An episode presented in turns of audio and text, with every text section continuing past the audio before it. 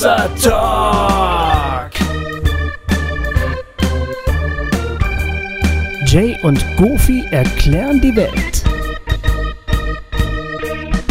So, liebe Hossarchisten und Hossarchistinnen, wir freuen uns, dass ihr heute wieder angemacht habt. Ähm, wir haben heute ganz, ganz, ganz, ganz tolle Gäste, auf die wir uns schon seit viereinhalb Jahren freuen. Seitdem es Hossa Talk gibt, versuchen wir die beiden an einen Tisch zu kriegen und sind bisher immer gescheitert, aber jetzt sind sie da. Tobi und Tobi. Juhu. Fikes und Tobi Künkler. Hallo. Äh, es ist richtig schön, dass ihr da seid. Ähm, Richtig schön, dass wir eingeladen wurden. Ja. Und ähm, ja, ich weiß gar nicht, gibt es äh, Ansagen? Ich bin, ich bin, ich bin gerade irgendwie et, etwas durch. Irgendwie die, Wir empfehlen euch. Äh, Jetzt schon durch. Wir empfehlen euch äh, einfach nochmal unsere App, auf die wir schon öfter hingewiesen haben. Es Richtig. gibt eine Hossa Talk App. Alle Leute, die jetzt vielleicht nur, was heißt nur, also jetzt vielleicht wegen des Themas heute zum ersten Mal reinhören. Ähm, es gibt eine App, die einem hilft, Gleichgesinnte zu finden, sich miteinander zu vernetzen. Partnerschafts. Partnerschaft haben wir noch nicht. Parship-App. Äh, nee, auch nicht schlecht. So eine Hossa-Ship-App. Das ist eine geile Idee. ja, nee, das haben wir leider noch nicht, aber es Die gibt wird ja, kostenpflichtig. Achso. Es gibt ja hier und da versprengte Hörerinnen und Hörer, die sich fragen, ob es wohl noch andere Leute gibt, die diesen Podcast hören und die das aber nicht so recht wissen.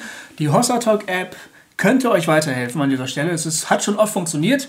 Ihr geht auf unsere Webseite hossa-talk.de und da findet ihr den Reiter App und da findet ihr alle Informationen, die ihr braucht.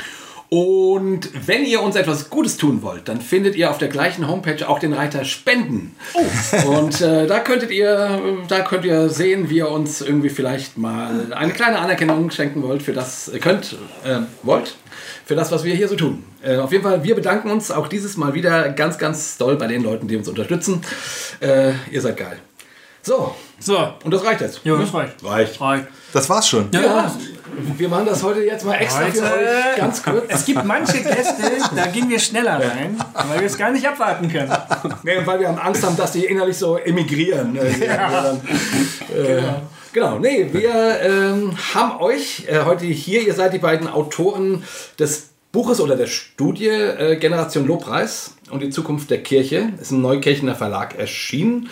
Und die, die Studie ist die Empirica Juden, Judenstudie, Jugendstudie. Entschuldigung. Äh, die Empirica Jugendstudie 2018. So. Ja, auch mal eine spannende Idee. Ja. Jetzt wäre es natürlich erstmal wichtig zu wissen, wer ihr überhaupt seid. Weil Genau. Wir, wir kennen euch nun schon seit ein paar Jahren, so äh, als Menschen persönlich, aber wahrscheinlich unsere, kennt euch nicht jeder von unseren Hörern. Deswegen erzählt mal kurz, wer ihr so seid. Und genau. Herr Künkler. Ja, Tobias Künkler ist mein Name. Erstmal vielen Dank für die Einladung. Ich freue mich hier zu sein. Und ähm, ich komme aus Kassel. Ähm, dort wohne ich mit meiner Frau und ähm, bin an der CVM-Hochschule angestellt. Bin dort Professor für interdisziplinäre Grundlagen der sozialen Arbeit.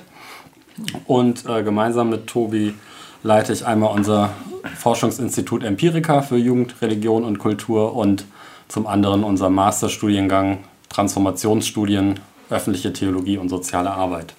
Und sag mal, du bist dann von Haus aus Soziologe? Ähm, ich konnte mich schon nie entscheiden, ob ich eigentlich Soziologe oder Erziehungswissenschaftler bin. Also ich habe Soziologie im Hauptfach und Erziehungswissenschaft, Philosophie mal studiert irgendwann in Münster. Habe dann später in der Erziehungswissenschaft äh, an der Uni Bremen äh, promoviert, in der allgemeinen Erziehungswissenschaft, aber schon eben zum sehr interdisziplinären Thema. Und war immer so ein bisschen, genau, schon am Schwanken, bin ich eher Erziehungswissenschaftler oder eher Soziologe. Und fand dann auch immer schon äh, das eigentlich Gespräch, den Dialog mit theologischen Fragen am spannendsten.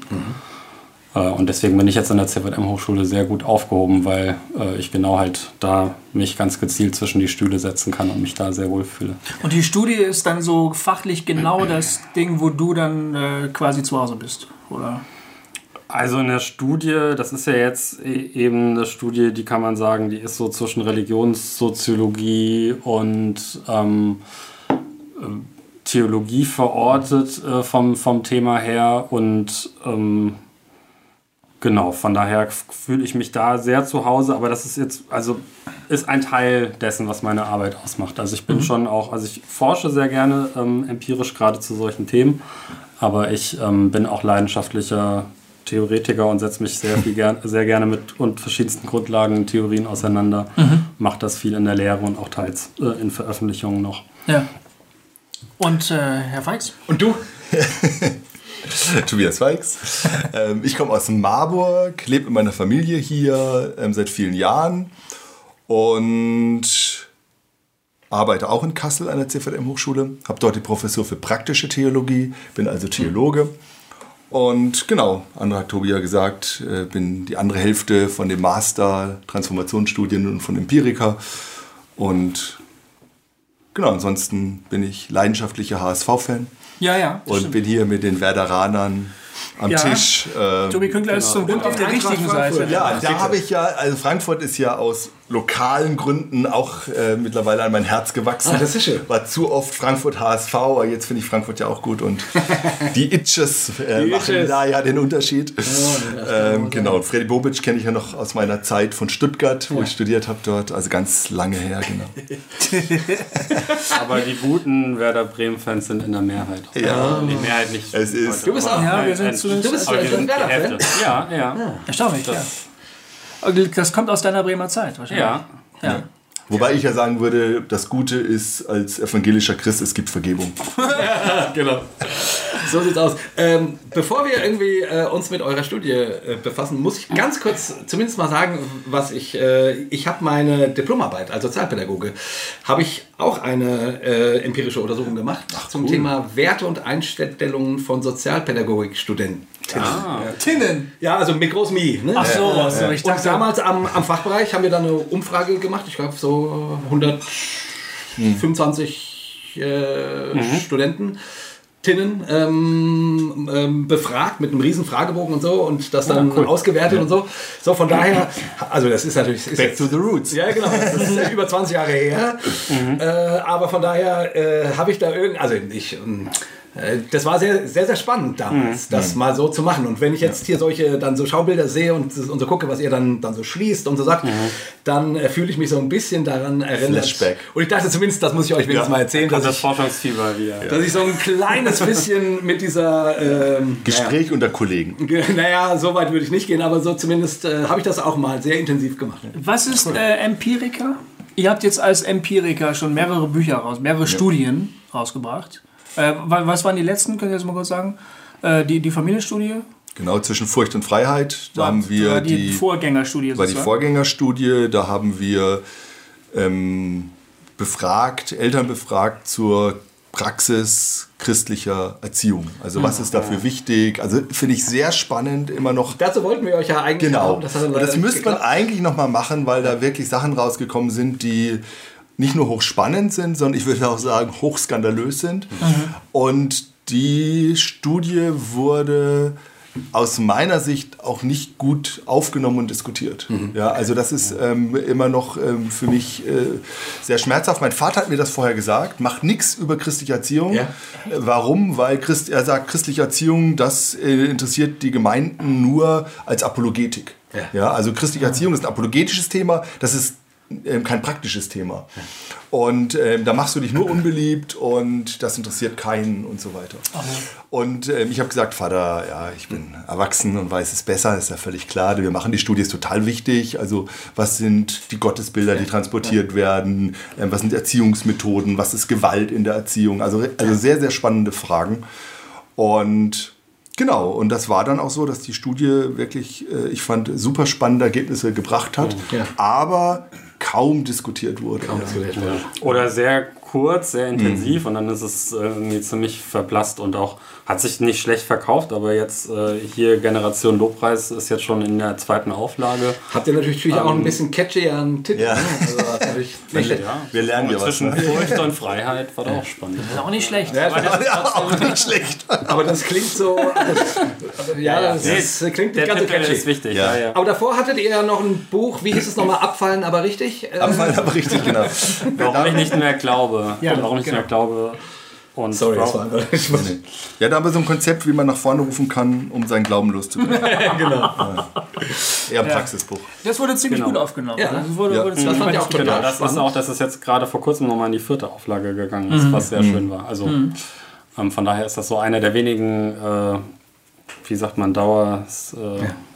Also Bücher, die sich lange verkaufen, das gibt gibt es ja nicht so häufig in dem, in dem mhm. Bereich. Ich meine, was ich äh, total mhm. spannend finde bei dem, was ihr macht, ist, dass ihr ja versucht, also nicht nur theoretisch euch mit den Fragen auseinander, auseinanderzusetzen, was denken Menschen oder mhm. in dem Fall, wieso wollen sie nicht mehr gläubig mhm. sein, so, also, mhm. sondern wirklich praktisch dann Interviews führt oder mhm. Umfragen macht. Äh, und das, also das finde ich super. Also ich finde es super, weil das sind dann mal nicht nur erdachte Daten, sondern äh, überprüfte Daten so, ne? und mit denen man dann weiterarbeiten kann. Ja. Und ähm, ich finde es cool, dass ja. ihr das macht. Jetzt ja, danke. Jugendstudie, danke. da seid ihr ja nicht die Ersten, so sage ich mal, die sowas machen. Aber äh, wie ihr auch deutlich macht, in dem Segment mhm.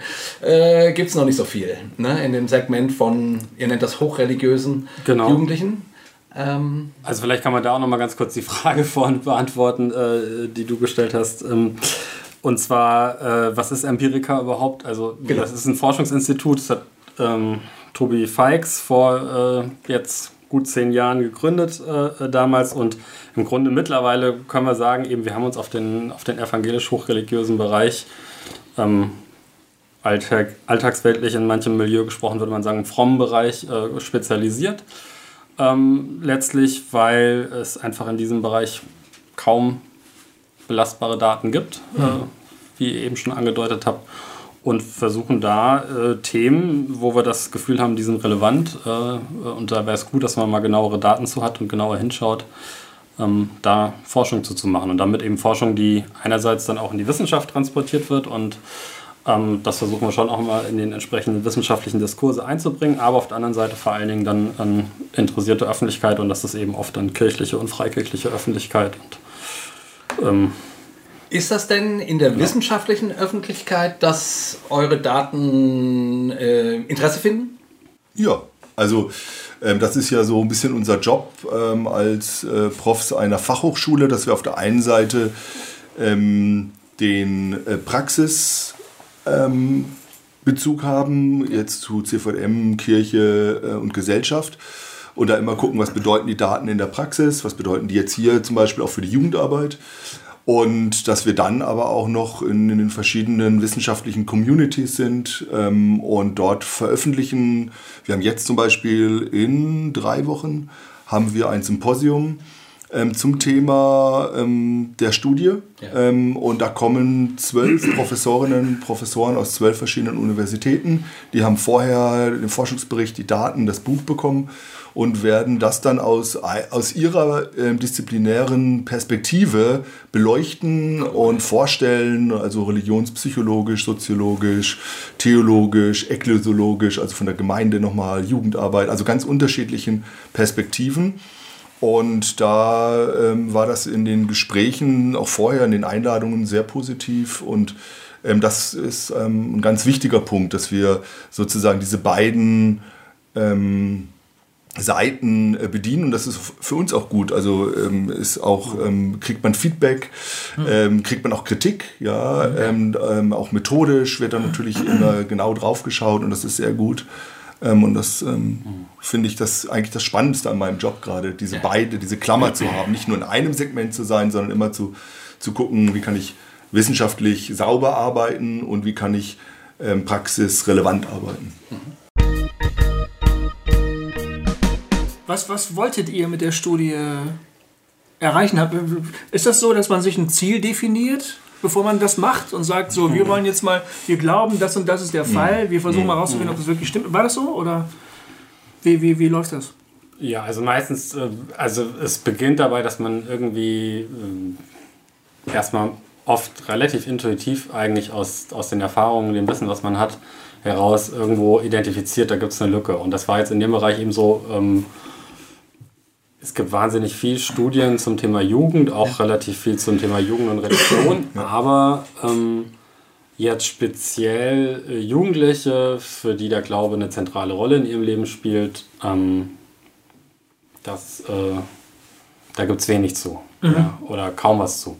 Und deswegen haben wir gesagt, da wollen wir gerne in die Forschungslücke irgendwie vorstoßen. Ja? Also das war so ein erstes Ziel. Und Genau, damit verbunden war, äh, dass wir auch damals, als wir angefangen haben, eigentlich gedacht haben, ähm, wenn wir finden das spannend, wie hängt es zusammen mit sozialer Herkunft, in welchen Milieus, mit welchen Lebenswelten befinden die sich.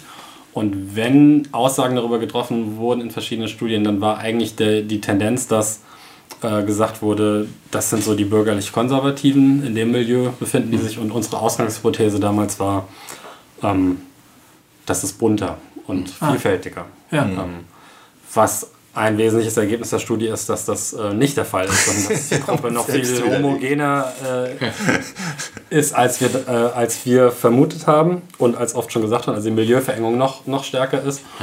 Und ähm, dazu macht man empirische Forschung, dass man dann halt eben auch teils äh, die eigenen Hypothesen, mit denen man reingeht, dass sie dann Also die Gruppe der frommen Jugendlichen ist sehr viel homogener, als ihr das geglaubt habt und ihr habt schon gedacht, sie wäre ohnehin recht homogen. Also vom gesellschaftlichen Milieu jetzt. Von der ne? sozialen Verortung, gesellschaftliches Milieu, genau. Also Bildungshintergrund, ähm, Werte und, und Norm, Alltagsästhetik äh, in diesen Punkten. Und wo man dann gucken kann, man kann sie so ungefähr in einem Milieu einordnen. Da hat sich gezeigt, die sind, da gibt es eine ganz starke Verengung. Okay. Wow. Alltagsästhetik heißt Kleidung, Musik. Genau, also sucht man äh, eher, äh, jetzt ist man eher hochkulturell orientiert und, und will irgendwie anspruchsvolle Sachen lesen oder Bücher, Filme schauen oder sucht man eher die leichte Unterhaltung oder geht es um Spannung und Action. Also das sind so die groben Orientierungen. Und da hat sich beispielsweise gezeigt, äh, die haben alle drei so An Anteile von, von allen dreien. Und das überhaupt, dass, dass, dass zum Beispiel die Orientierung an einem eher trivialen, bodenständigen, das weist zum Beispiel schon wieder darauf hin, dass die ähm, zum Teil zumindest doch auch wirklich sehr nah des am bürgerlich-konservativen sind, aber stärker in der Mitte zu einer adaptiv-pragmatischen, wer sich damit auskennt, also diese neue jugendliche Mitte, ähm, irgendwo so in dieser, in diesem Zwischen, zwischen bürgerlich-konservativen und adaptiv-pragmatischen befinden die sich. Das sind also die Leute, die nach außen recht hip aussehen, aber eigentlich ziemlich konservativ sind. Ist das so? Oder ist das, ist das ein Klischee jetzt? Oder stell mir so einen ICF-Pastor vor. so, der, der, hat, der steht mit Turnschuhen und zerrissener Jeans vorne, aber der. Also ich, ich würde es mal ein bisschen anders auf, ausdrücken. Was da erstaunlich war, also wir haben auch mit der äh, Shell ähm, Werteinstrument gearbeitet, das in den Shell-Studien immer ist, um das ähm, vergleichen zu können. Also wir haben mit ganz vielen verschiedenen auch, sag ich mal, fertigen Skalen gearbeitet, um dann auch wirklich sagen zu können, wo kommen die Leute her. Und die, ähm, am, die, die größte Gruppe, die am meisten überrepräsentiert ist gegenüber der, dem Bundesdurchschnitt, sind die sogenannten aufstrebenden Macher.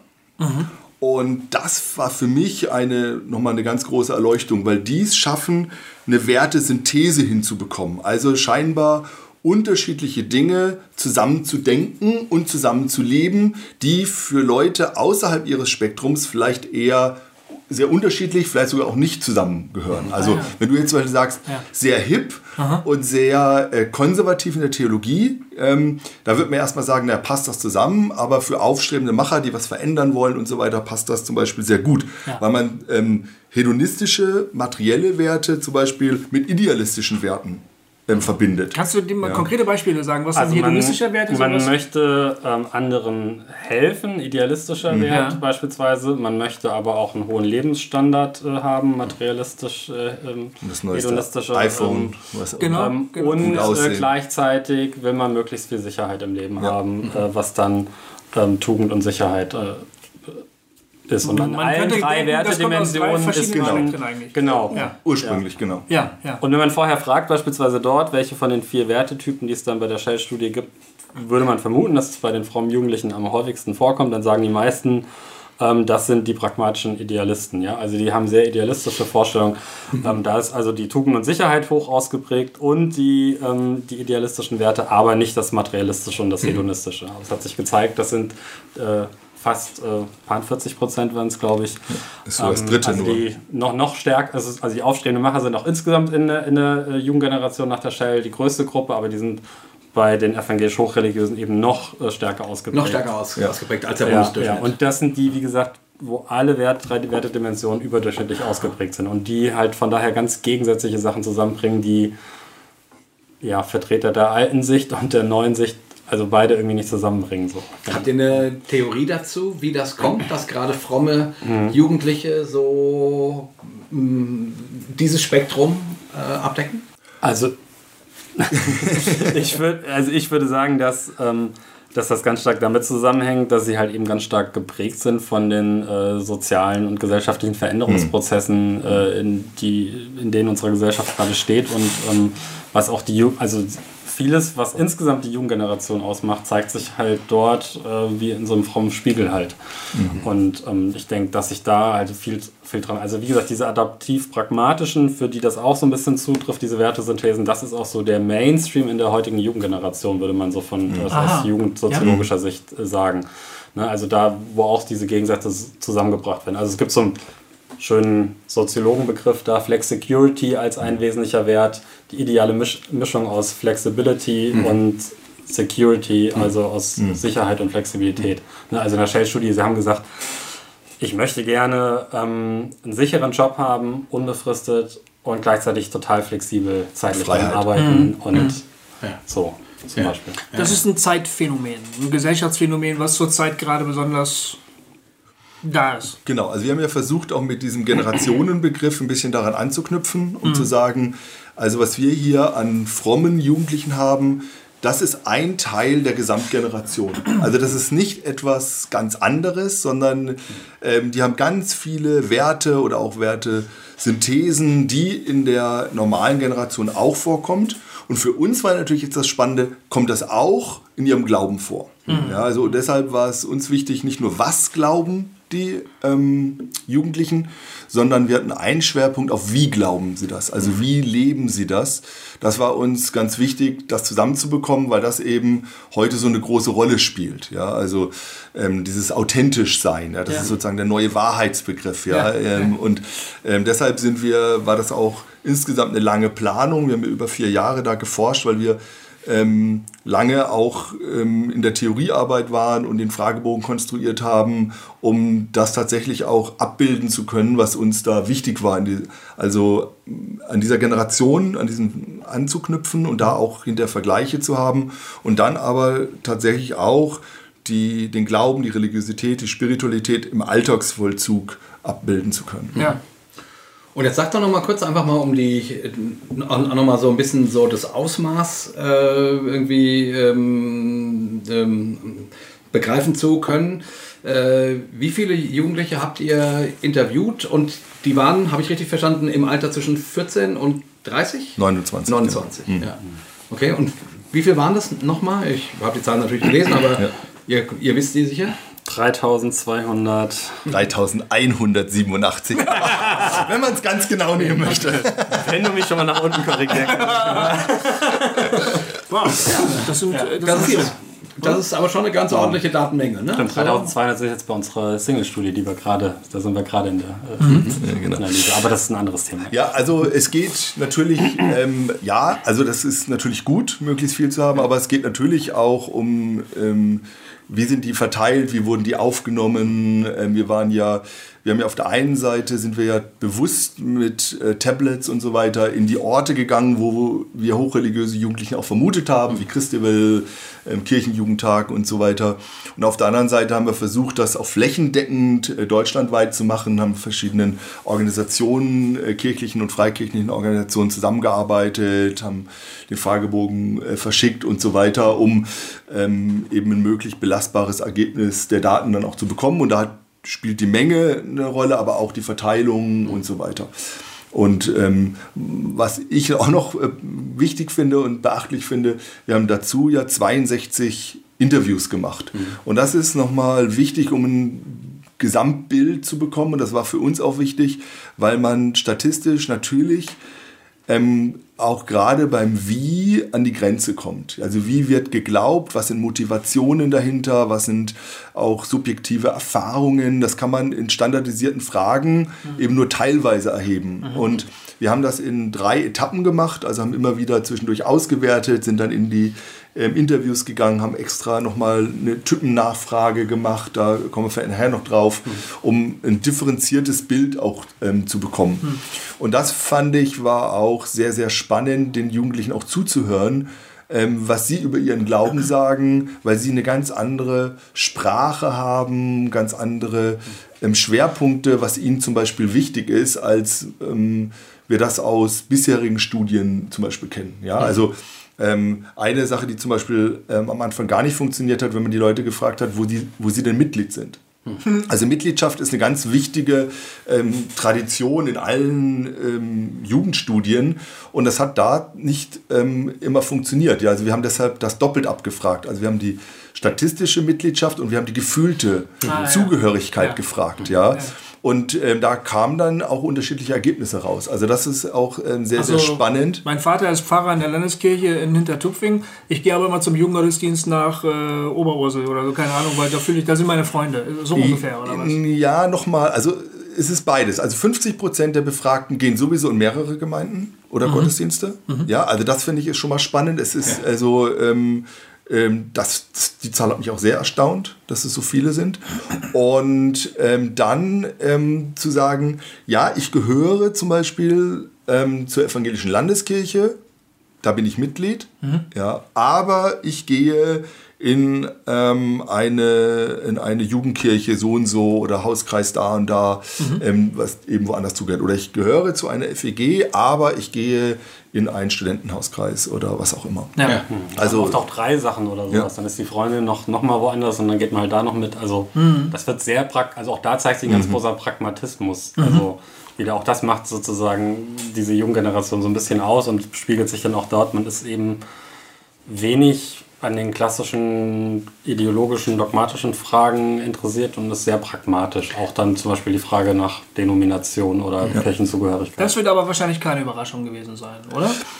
Oder, oder also Überraschung nicht, ähm, Nicht aber noch in der Deutlichkeit. Genau. Okay. Also wir sprechen ja immer so gern von dem Schengener Abkommen der Konfessionen. Ja, also so wie Europa die Grenzen geöffnet hat und die Leute können überall rumfahren. So ist es, glaube ich, bei manchen Jugendlichen heute, dass sie ähm, nicht in erster Linie gucken, sozusagen, in welcher Konfession sind sie, sondern wo fühlen sie sich angenommen, wo können sie teilhaben ähm, und wo ähm, sind sie mit ihrer Identität.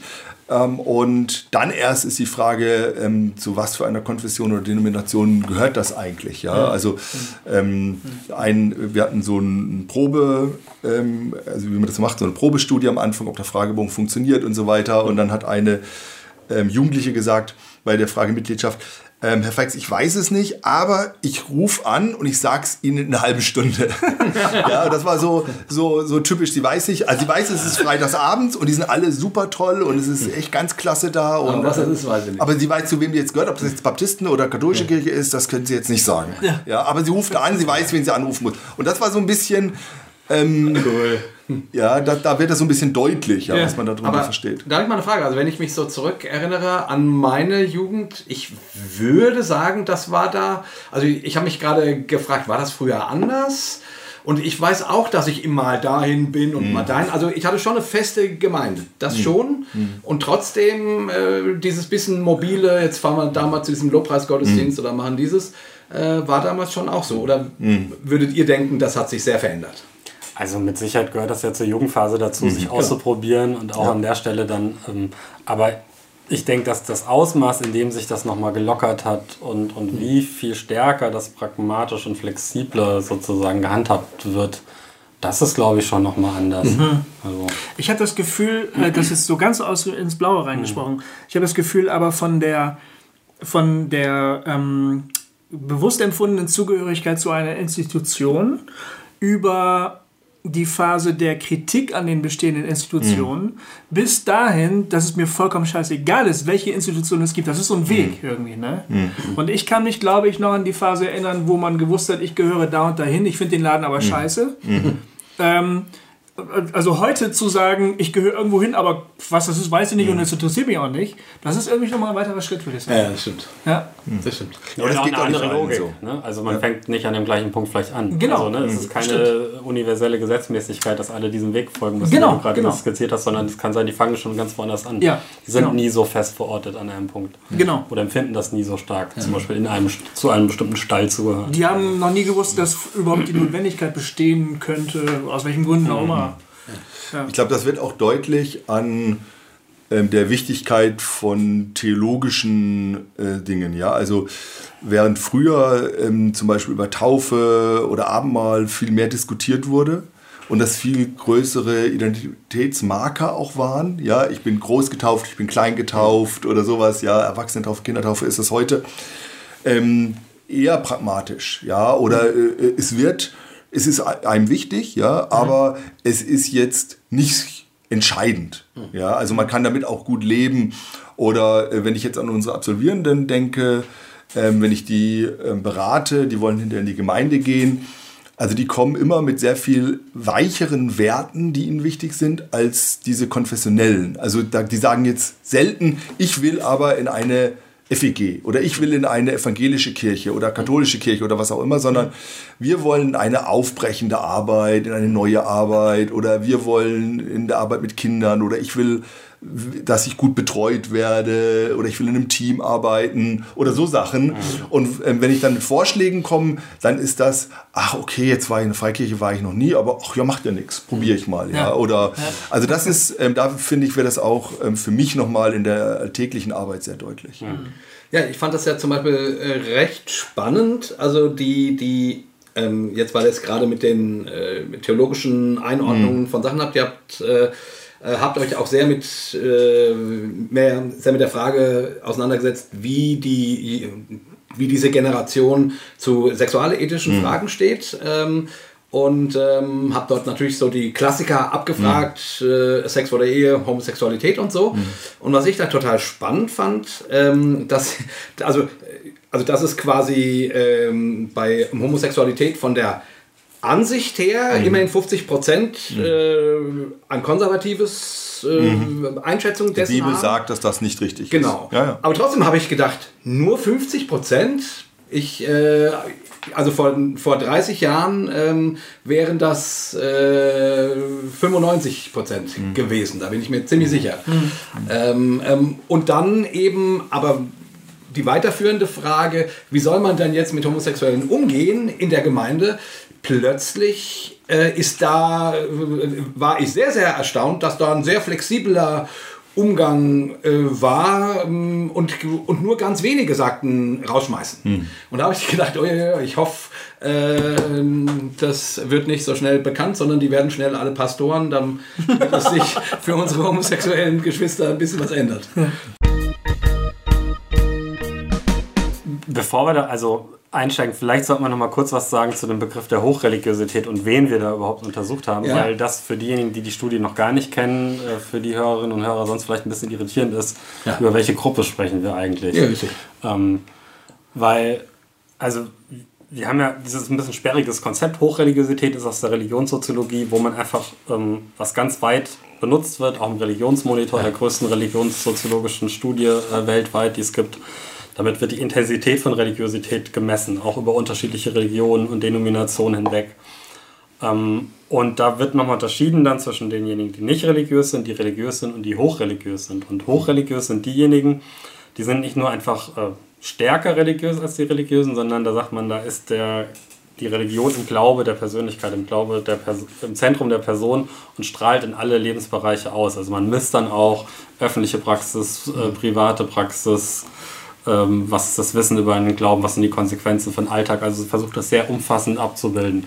Und da haben wir die evangelisch Hochreligiösen ähm, befragt. Also von ja. den knapp 3200, ähm, die wir befragt haben, waren dann drei Viertel, wir haben das getestet tatsächlich, also drei Viertel sind hochreligiös, ein Viertel religiös und wir, wenn wir ne, auf bestimmte Zahlen jetzt im Folgenden eingehen, meinen wir immer die Hochreligiösen, weil das mhm. war unsere Kernstichprobe. Mhm. Ähm, und das ist halt eine sehr spezielle Gruppe. Ne? Die ist nicht klein. Insgesamt gibt es in, in Deutschland 20 Prozent hochreligiöse Jugendliche. So viel? 20 Prozent von, von, den Religiösen? Von den, nee, von, von allen. Von, von, von allen. Ja, Junge, 20 ja, ja, aber das sind natürlich also ah. viele Mus muslimische äh, äh, ah, Jugendliche, auch christlich-orthodox und katholisch. Gerade die Orthodoxen werden oft. Äh, ja, aber das ist so eine kleine Gruppe. Nein, das ist keine kleine Gruppe. Ja, doch. Im Vergleich zu den evangelischen und katholischen also wenn du in den 20 Prozent guckst, ja, aber das ist, also würde ich sagen, ja. ähm, im Vergleich, also die, die Gruppe mhm. ist an sich, je, je, nachdem, wie man das, mit was man es vergleicht, würde ich sagen. hast du, hast du äh, äh, ganze Zahlen da? Ich rufe in einer halben Stunde noch.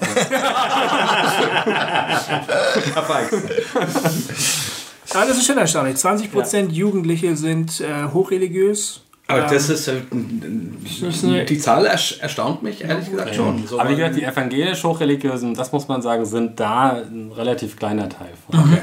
So, das, und da sind die Orthodoxen beispielsweise bei den, unter den Hochreligiösen sehr viel größer. Ah, das ja. würde man immer, weil die sind überhaupt nicht so im Blick. Aber die evangelisch Hochreligiösen, das ist halt auch keine Splittergruppe, wenn man jetzt äh, Kirche und Freikirche sich anschaut, weil ähm, das sind vor allen Dingen diejenigen, die ganz intensiv mitarbeiten und daher die Gegenwart von Kirche und Freikirche ganz stark beeinflussen und die Zukunft noch viel stärker. Auch weil das diejenigen sind, die sich später gut vorstellen können, tatsächlich äh, als Pastoren oder noch viel eher als ähm, Jugend- und äh, Kinder- und Jugendreferenten oder so zu arbeiten. Also können sich über die Hälfte von denen können sich das vorstellen, Ja. als Kinder- und Jugendreferenten beispielsweise zu arbeiten. Von daher ist das schon eine Gruppe, die jetzt schon Kirche und Freikirche sehr stark bestimmt, prägt und in der Zukunft deswegen auch der Titel halt noch viel stärker prägen wird. Sind, ist hochreligiös evangelisch gleichbedeutend mit evangelikal?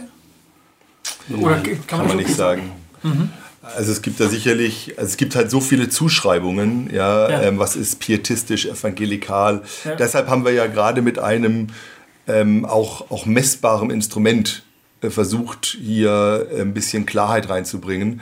Ich glaube, der Begriff evangelikal spielt gar nicht so eine Rolle. Nee, ne? nee, den haben wir extra nicht reingenommen, Ja. weil das nur wieder äh, verwirrt. Und ähm, also das fanden wir eben an dem Konzept. Das Wort hochreligiös ist sehr sperrig ähm, und es wird dann oft zu sehr mit, ja, fundamentalistisch oder sowas. Aber zum Beispiel... Aber wenn- das erklärt ihr gut, finde ich. ja, genau, also, dass das, also allein die Tatsache, dass jemand glaubt, dass Gott in sein Leben eingreifen kann, dass Gott Gebet erhört, ist so ein typisches Kennzeichen von Hochreligiosität. Ah, ja. ähm, oder man sagt so von der oft einmal im Monat ein Gottesdienst oder eine christliche Veranstaltung, einmal am Tag beten. Also das sind Dinge, die jetzt nicht ähm, also die noch relativ, äh, wo viele drunter fallen. Also ich hatte, ich habe die bei die Studie letztens bei Pfarrerinnen und Pfarrern vorgestellt und dann war die erste Frage ja äh, ein, eine Pfarrerin, die gesagt hat, naja, Herr Feix, gut, dass Sie das mal vorgestellt haben, aber hier finden Sie niemand Hochreligiöses. Alle gelacht so.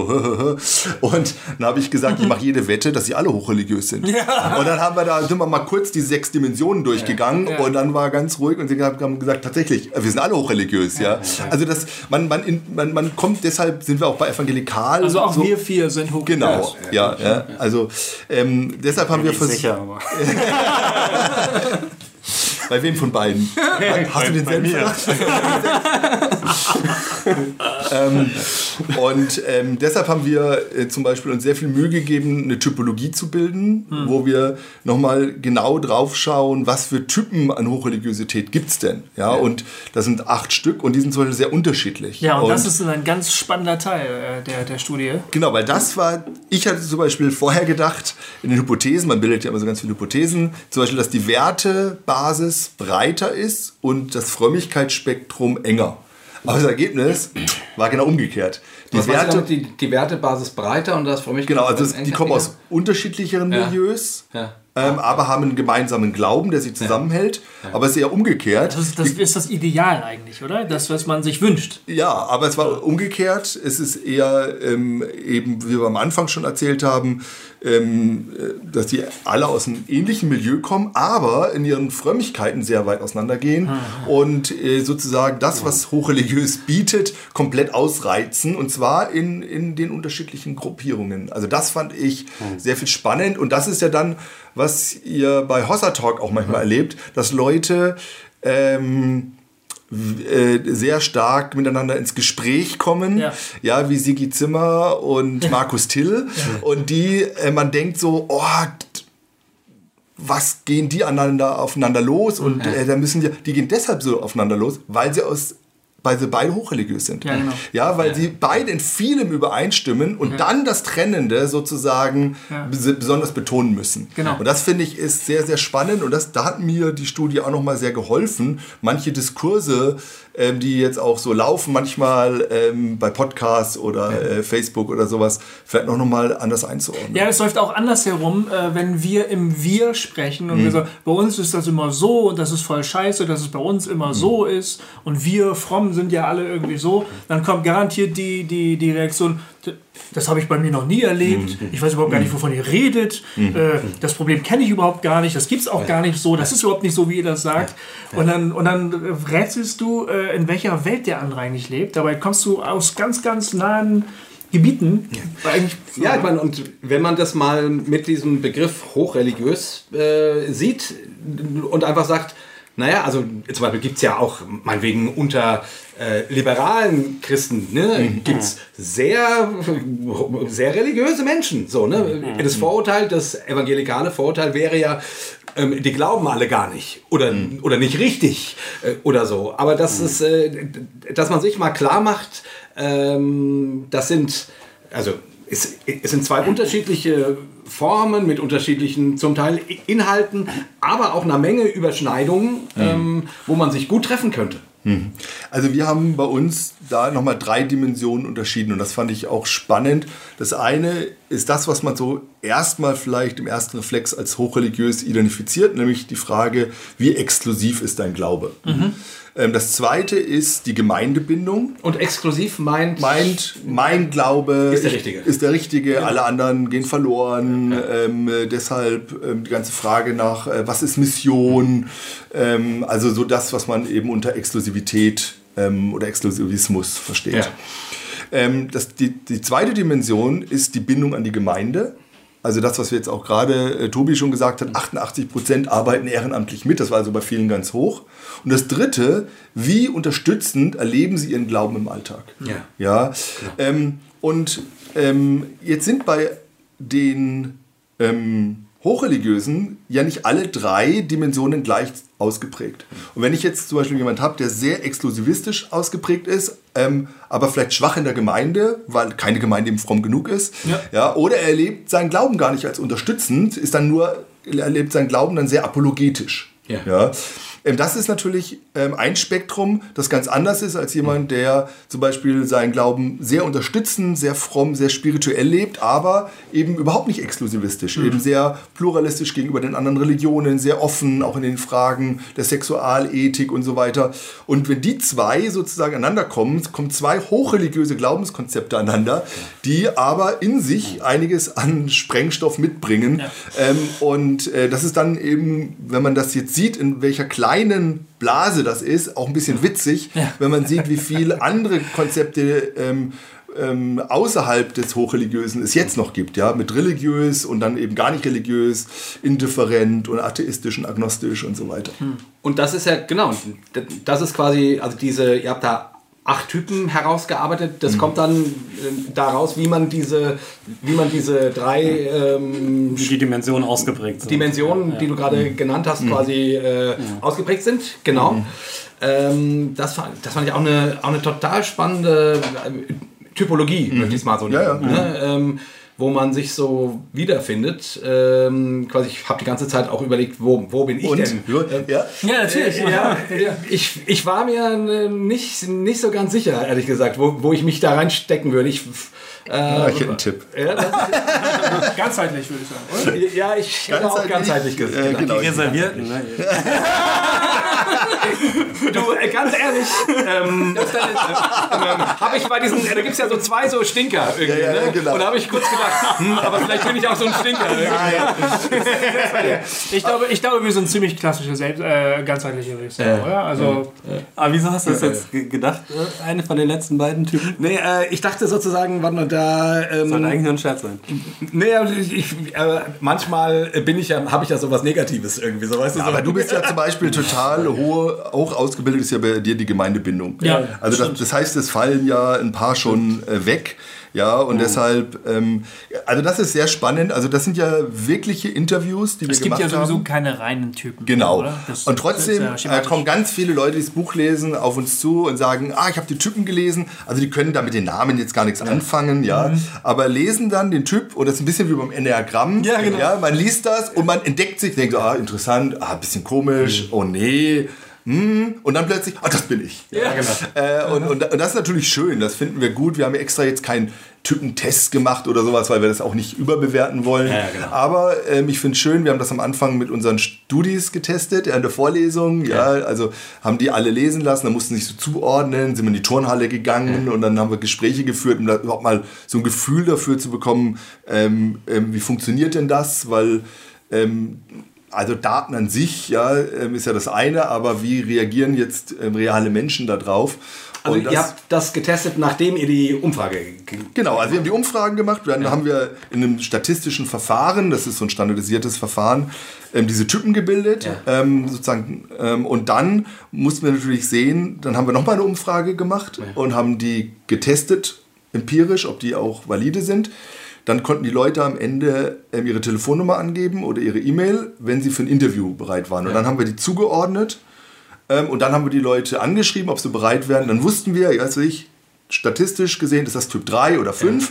Und dann haben wir die angemeldet und haben gefragt, ob sie für ein Interview bereit wären. Und dann haben wir mit denen ein Interview gemacht. Und die Interviews sind dann hier, weil es musste natürlich zusammenpassen. Ja, klar. Und das war echt kompliziert. Und hat es gepasst? Also war eure. Also ja, ja, also das hat, wahrscheinlich nicht 100 Also man kann einen Test tatsächlich machen. Also Ja, ja, man könnte kann den machen. einfach hiermit wirklich ein, also wie jetzt so mit, mit wenigen Fragen äh, schauen, sozusagen welcher Typ. Mit natürlich, also wie gesagt, es gibt keine Reihenform und es gibt immer eine gewisse Fehlermöglichkeit, aber das kann man relativ klar bestimmen. Cool. Gibt es den online irgendwo? Kann man den machen? nee. Aber für euch würden wir den mal machen. Offene Runde. Ihr müsst vorher mal einen Tipp abgeben und dann machen wir den, dann machen wir live, decken wir ab, ob ihr euch richtig einschätzen würdet oder wir euch einschätzen würden oder die Hörerinnen und Hörer können Tipps abgeben und äh, dann gibt es so ein Verfahren und dann... Äh, Ja, aber was ich sagen wollte eigentlich, weil, äh, also was ich spannend fand von den Ergebnissen, dass äh, also die, die beiden größten Gruppen, wenn ich das richtig in Erinnerung habe, äh, waren die, was ich, wie heißen die? Hier die Höchstleister. Hier die Höchstleister. Die High Performer, ne? ja. Ähm, und die, ähm, Die ganzheitlichen. und die ganzheitlichen, Ganzheitlichen, genau. Und, ja. das sind, ähm, und das sind ja zwei, also die so, äh, die, die Höchstleister, würde ich sagen, wertemäßig eher konservativ orientiert und die ganzheitlichen, würde man jetzt sagen, eher liberaler orientiert, offen Ja. und so. Ja. Und diese, die waren relativ, also von der Anzahl Ja. relativ ähnlich. Ich würde sagen, ähm, zwischen diesen beiden Gruppen können wir bei Hossa Talk immer recht gut die Konflikte beobachten. Ja, genau. Ja. Finde ich schon, weil, Ja, ja, weil absolut. Da, da, da werden immer diese Konfliktfragen getriggert. Ja. Äh, gehst du in, zu stark in die eine Richtung, meldet sich die andere Gruppe und umgekehrt. Ne? Mir scheint, das sind immer Vertreter vor allem dieser beiden Gruppen, die dann sagen, boah, das ist mir zu eng, boah, das ist mir viel zu weit. Ja. Und dann geht es immer hin und her so. Ja, aber ich fand auf jeden Fall spannend, dass das sozusagen, also wenn man jetzt sagt, das ist das hochreligiöse Milieu, also das christliche, äh, protestantische hochreligiöse Milieu, ähm, ich hätte nicht gedacht, dass sich diese beiden Gruppen so gleichberechtigt gegenüberstehen. Ich hätte jetzt gedacht, ehrlich Ja. gesagt, gedacht, die Konservativen sind noch weiter. Äh, also sind noch höher. Größer. Ja. Größer. Ja, aber das ist ja das Spannende gewesen, wo ihr vorhin gefragt habt, wie seid ihr auf die Studie gekommen? Da würde ich sagen, ähm, ich bin ja viel unterwegs in Kirchen und Freikirchen und so weiter und äh, mit in konservativen Kreisen und eher offenen Kreisen und das finde ich ist ja auch das Spannende an meinem Job.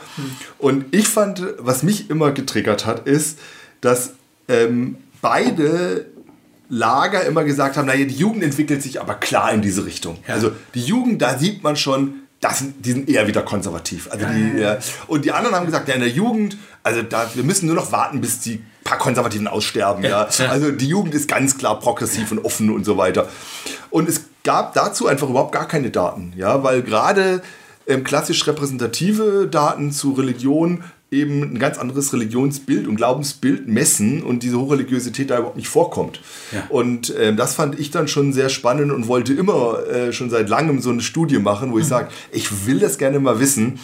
Ähm, ähm, Und beide denn haben jetzt? quasi recht. Genau, beide haben recht oder beide haben nicht recht. Ne? Also, also das ist schon spannend auch zu sehen. Ähm, und eigentlich ähm, würden die wahrscheinlich sogar ganz gut miteinander zurechtkommen. Es sind nur die Älteren, die damit nicht so gut zurechtkommen. Ja. Ne? Also das wäre, ähm, finde ich, nochmal äh, auch spannend, da nochmal nachzugehen. Ne? Jetzt habt ihr diese Generation Generation Lobpreis genannt und habt dafür auch schon wieder Kritik bekommen. Oder? Halleluja. Äh, schildert doch bitte mal oder, oder äh, erklärt uns, warum ihr euch. Kritik bekommen haben. Nee, nee. Warum ihr euch für diesen Begriff entschieden habt. Äh, Generation Lobpreis. Mein, ist ein genialer Titel. Ne? So finde ich. Also ist catchy und, äh, äh, und auch so, dass man denkt, oh, ich, ich will wissen. Ne? Ich habe jetzt in einer Kritik gelesen, naja, zu dem eigentlichen Thema äh, haben sie Ja, ja. eigentlich gar nicht viel gefragt. So. ähm, ähm, Also vielleicht- genau, dazu muss man eben sagen, das ist äh, der, der Titel, äh, der, der ist wirklich ähm, gewachsen, muss man fast sagen, oder ist eher irgendwann aufgeploppt, aber der, das war ein langer Suchprozess. Ähm, und, und wir wollten ja nicht, also wir wollten nicht Lobpreis oder die Lobpreiskultur Oder, oder diejenigen, die. Lobpreis machen, untersuchen. Das war niemals unsere Intention, sondern Haben wir wir wollten äh, die evangelisch-hochreligiösen in ihrer Breite Ja. und Unterschieden äh, untersuchen und wie die glauben und wie sie das in ihrem Alltag zeigen. Und dann hebt man, erhebt man wahnsinnig viele Daten. Ja, also das ist wirklich etwas über einen langen Zeitraum und, und viele Daten. Und man geht auch irgendwann so ein bisschen in den Daten unter, weil man kann auch, ja, kann man sich Jahre mit verbringen, noch die in irgendwelcher Hinsicht noch auszulegen und zu vertiefen und zu rechnen. Und zu machen, auch noch mit den, den allein die paar 60 Interviews, was da an Daten sind und so weiter, aber dann natürlich auch noch über die über 3000, ne, also quantitativen Daten, die wir in über 3000 Befragten haben. So, und dann geht man immer tiefer ins Material, ähm, macht sowas wie den Typentest und so weiter und schaut sich die Ergebnisse von verschiedenen Seiten an und so weiter. Und dann bilden sich mit der Zeit natürlich hoffentlich, und das war in diesem Fall sehr stark, Muster heraus, ähm, die sich immer wieder durchziehen durchs Ganze. Ähm, und für uns ist in dem Begriff Generation Lobpreis ähm, kommt was zum Schwingen oder kommt was zum Ausdruck, was äh, irgendwie dieses Gesamtbild, was wir insgesamt gewonnen haben über die Daten hinweg, am besten zum Ausdruck bringt. So. Ähm, und das, genau. Tobi, kannst du ja mal inhaltlich Ja. Also, ähm, wir haben festgestellt, dass es so eine Art rote Linie gibt durch die verschiedenen Frageblöcke. Ja, also zum Beispiel das Gottesbild. Gott ist sehr stark ähm, der liebende Vater, der Freund und Helfer. Ja, ähm, warum ähm, arbeitet man ehrenamtlich mit? Höchste Ausprägung, weil es Spaß macht. Ähm, und ähm, warum, was hilft dir in deiner Glaubenspraxis am allermeisten? Ja, die wichtigste Quelle ähm, Lobpreismusik. Ja, ähm, also so in, in all den verschiedenen und das ist wie so eine Emotionalisierung. Ähm, des Glaubens, was deutlich wird. Das ist ähm, eine sehr starke Subjektivierung. Also, das muss Also nicht so sehr meinetwegen, meinetwegen Apologetik. Nein, dass, genau. ich, dass ich historisch beweisen kann, der Herr ist auferstanden. Nee. Das, das spielt kaum eine Ich, Rolle. was spüre ich, dass der Herr auferstanden ist? Ja, Ist es für mich authentisch, dass der Herr auferstanden ist? Das ist, mag dann für manche sehr stark, auch historisch sein, muss aber nicht. Ja? Oder was ist der höchste Wert?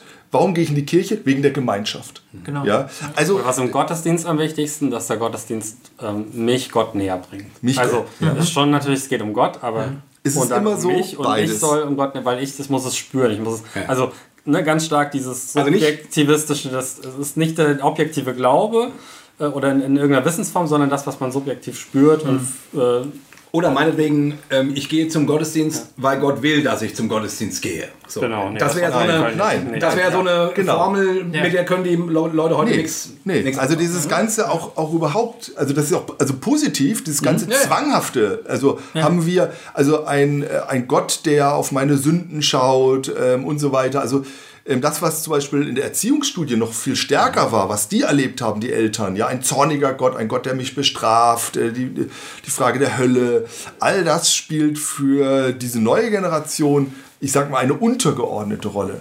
Ja, und, und das hat uns ähm, dazu ähm, ähm, gebracht zu sagen, okay, wir sind hier, kristallisiert sich was raus, das ist sehr emotional, sehr ähm, subjektivistisch, individualistisch und dann haben wir geguckt, wie zeigen sich jetzt sogenannte Resonanzräume? Also wo wird das jetzt ganzheitlich gelebt, wo wird das eingeübt, wo sagen die Jugendlichen, kommt das vor?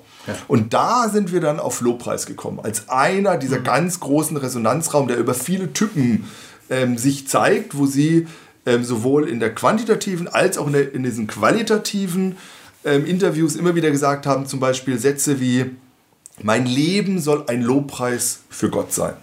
Ja, ähm, wie sich das jetzt genau, also das sagt noch nichts über ähm, den Exklusivismus des Glaubens. Das sagt noch nichts über Mission aus oder ein Gottesbild, sondern das wird dann ganz unterschiedlich gefüllt. Aber dieser Wunsch, ähm, dieses, mein ganzes Leben soll Gott ehren, ja, und da fällt halt ähm, sehr häufig dieses Wort Lobpreis. Und so sind wir dann drauf gekommen. Ähm, und dann eben dieses, diese Andockung an dieser Generation, an diesen äh, Wertetypen, die wir vorhin genannt haben. Ähm, und so kam dieser Titel dann zusammen. Ja, und da muss ich nochmal sagen, ähm, also ihr habt das eben, natürlich gibt es Leute, ähm, die das kritisch sehen, also die gerade vielleicht auch äh, aus dem kirchlichen äh, Ja. Kontext heraus sagen, meine Jugendlichen, die, die haben ja mit Lobpreis gar nichts zu tun. Äh, ja, ähm, wobei die eben genauso hochreligiös äh, sein Ja. können. Und die Charakteristika, die wir beschrieben haben, die treffen halt bei denen auch zu. Ja. Auch wenn die Lobpreis als Praxis vielleicht nee, nicht vorkommen. Aber was insgesamt, was wir insgesamt erleben, sozusagen jetzt neben, dass es hin und wieder logischerweise auch mal Kritik äh, gibt, gerade wenn man das versucht, irgendwie so griffig zu packen, ist, dass das eher ähm, den Anschein hat, dass das bei ganz vielen Leuten auch Resonanz erzeugt und die sagen, das drückt was aus, äh, was ich mit dieser Generation auch erlebe oder verbinde und äh, hilft mir äh, irgendwie eher, das zu verstehen. Also Hab da ich würde auch ich so sagen, empfunden. ist so, dass das äh, so eigentlich umgekehrt sehr viel mehr positives Feedback an der Stelle gibt. Vielleicht könnte man sagen, Lobpreis ist eine Frömmigkeitsform, die äh, nicht dis diskursiv ist, wo, wo Argumente keine Rolle spielen, ähm, wo es stark um eine Emotionalisierung geht, äh, um ein um subjektives Empfinden, eine, eine Art von Kommunikation oder Miteinander, das eben nicht so sehr auf das Senden von Botschaften basiert und sehr, sehr stark auf Affirmation ausgerichtet ist. Also, dass das, was da ist, neu, neu besteht. So- Und der Körper Ja, spielt Und- und der- und der Körper. eine ganz Rolle in, ein, in, in, einem, in verschiedenen Varianten der Frömmigkeit, die wir heute haben, die alle äh, sehr entkörperlicht äh, Ja. sind. Ja. Und du hast sozusagen eine, einen, einen persönlichen Ausdruck, ich liebe dich, mein Herr, mein Gott, in einer Gruppe. Ja, genau. Also, Also, ne, dieses, das Kollektive und das Individuelle kommt da. Ja. also wir haben ja am Ende auch so, beschrieben, Lobpreis ist die Liturgie der Jugend. Genau. Ja, weil äh, da, da finde ich, also Liturgie ist ja auch sowas. Du machst es für dich vor Gott in einer Gruppe. Es ist sehr körperlich. Du stehst auf, du hebst die Hände, was auch immer, ja. Ähm, und ähm, dazu haben aber viele Jugendliche eben nicht mehr so den Zugang. Das heißt, ähm, ähm, es gibt ihnen nichts mehr, wenn sie das sozusagen mitmachen. Ja, also ähm, oder es verunsichert sie sogar. Warum? Weil sie nicht wissen, wann sie aufstehen sollen oder sowas. Und äh, wenn wir uns Lobpreis ähm, heute anschauen, auch in der Musik Lobpreis, dann ist das schon auch sehr stark ritualisiert. Also viele Jugendlichen wissen genau, wann was kommt. Ja, also man sagt zum Beispiel am Anfang, ja, du kannst sitzen bleiben oder stehen oder tanzen. Das fühle dich ganz frei.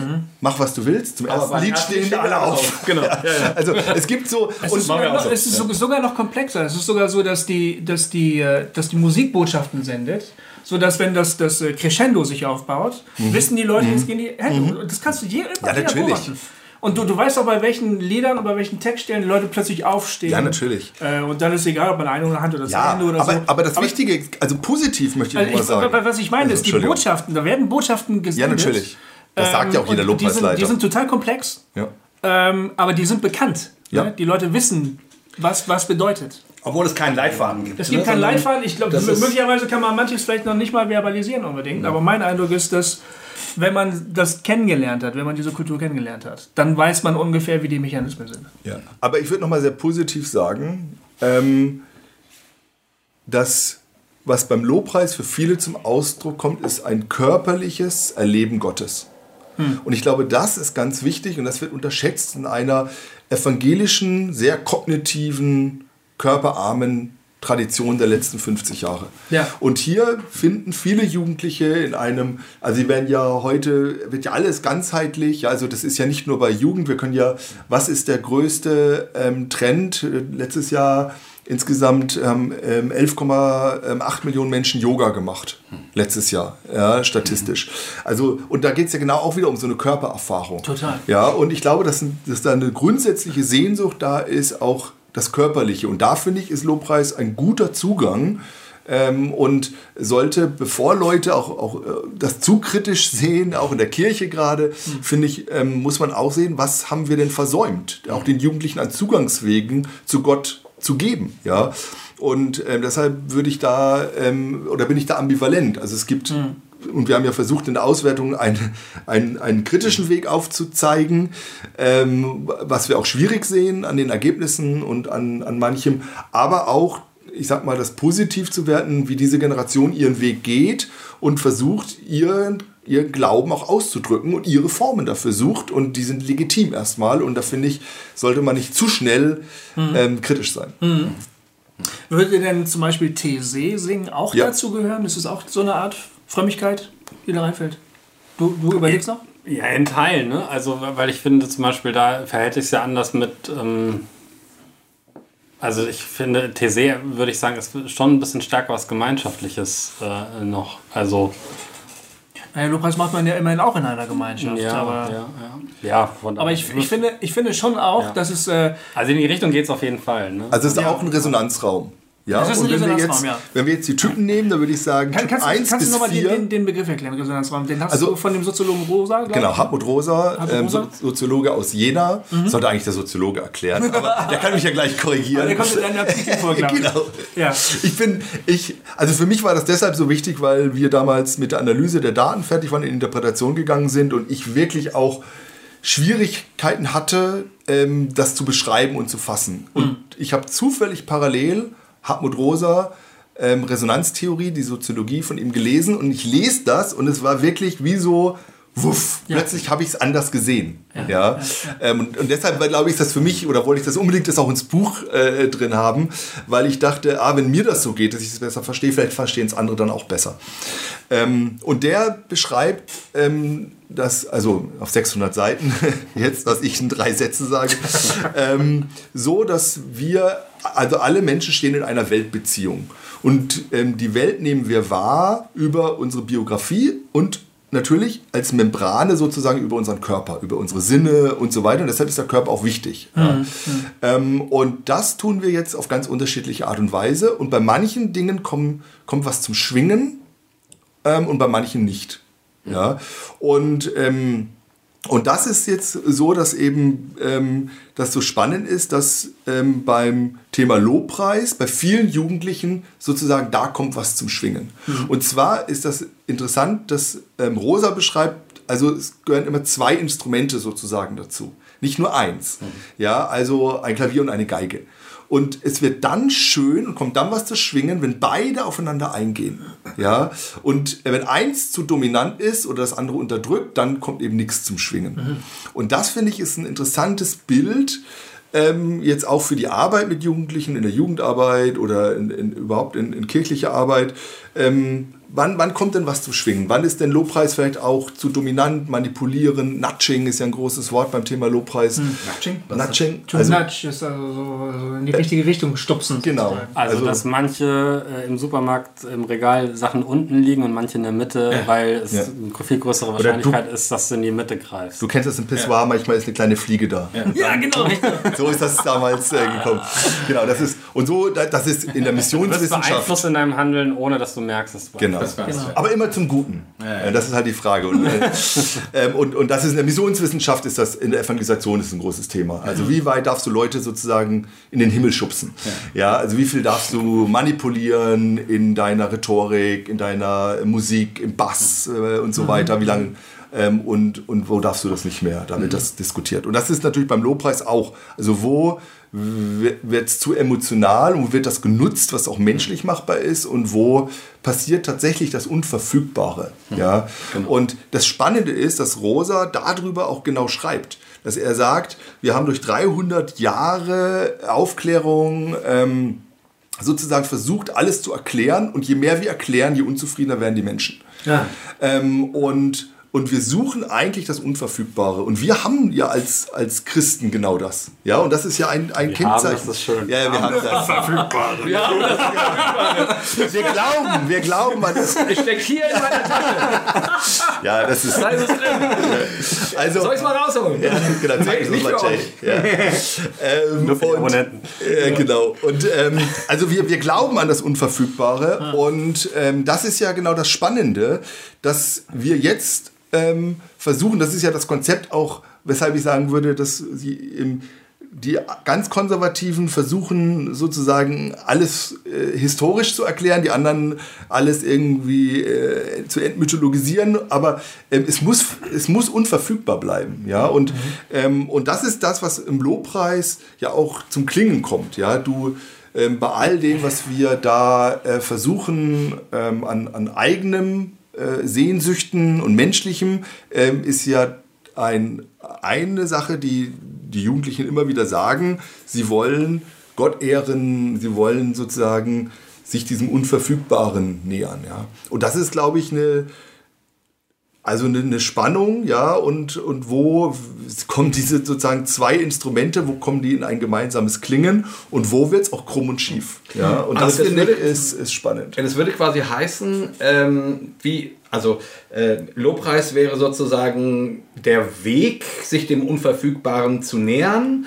Und es bietet aber in seiner Einfachheit, ne, Lobpreis ist ja in der Regel relativ einfach, einfache Bilder, einfache äh, Aussagen, Wie eine Liturgie. ne, die man sich sozusagen triviale Alltagsästhetik. ja, die, die man sich sozusagen, äh, an, an die man sich, ähm, die man sich zu eigen macht, an, an die man dann denkt, die man dann fühlt, worin sozusagen man die Hoffnung hat, dass das Unverfügbare, nicht verfügbar, aber zumindest zum Schwingen kommt. Ne? Also es ist ein Medium Ja, sozusagen. ja, ja, ja genau, also- Medium. Medium genau. Ja, ähm, Lobpreis als Medium. Ja, und das Spannende finde ich, deswegen habe ich auch vorhin mit, mit TC gerade mal den Vergleich gezogen, weil ich finde schon in, in dem Lob, in Lobpreis, der natürlich sehr unterschiedlich äh, abläuft und wo es große, äh, ja, auch unterschiedliche Kulturen gibt, aber es ist ja schon eine Form, die ist eher, also es, äh, oder nochmal vorher auf, also es war sehr spannend, zum Beispiel ein Befund, der uns auch überrascht hat, dass gesagt wird beim Gottesdiensten, sie legen nicht so viel Wert darauf, oder es war mit der geringste Wert, dass sie dort aktiv oder dass es interaktiv gestaltet ist.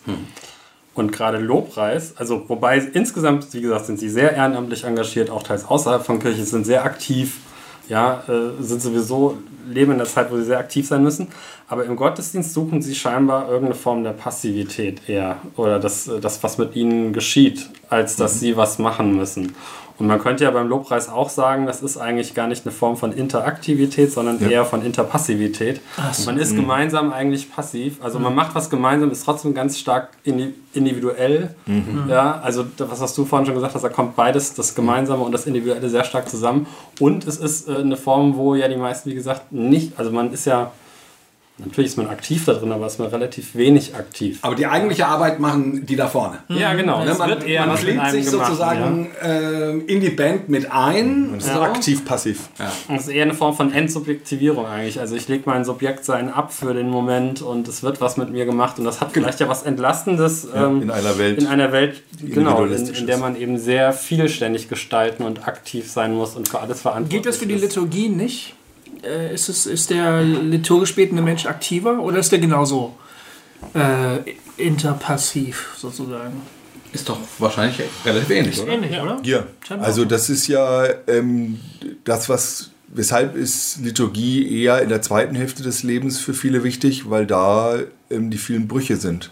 Und da, wo ich vielleicht keinen Ausdruck mehr des Glaubens habe, trägt mich dann die Liturgie. Genau. Ja. Das aber, jetzt genau aber ich würde sagen, Liturgie von der Grundidee ist eigentlich ja äh, dieses, du klingst dich wo ein, auch in, äh, in einen Rhythmus, in einen Gesang, der schon von viele Jahrhunderte vor dir geschehen ist.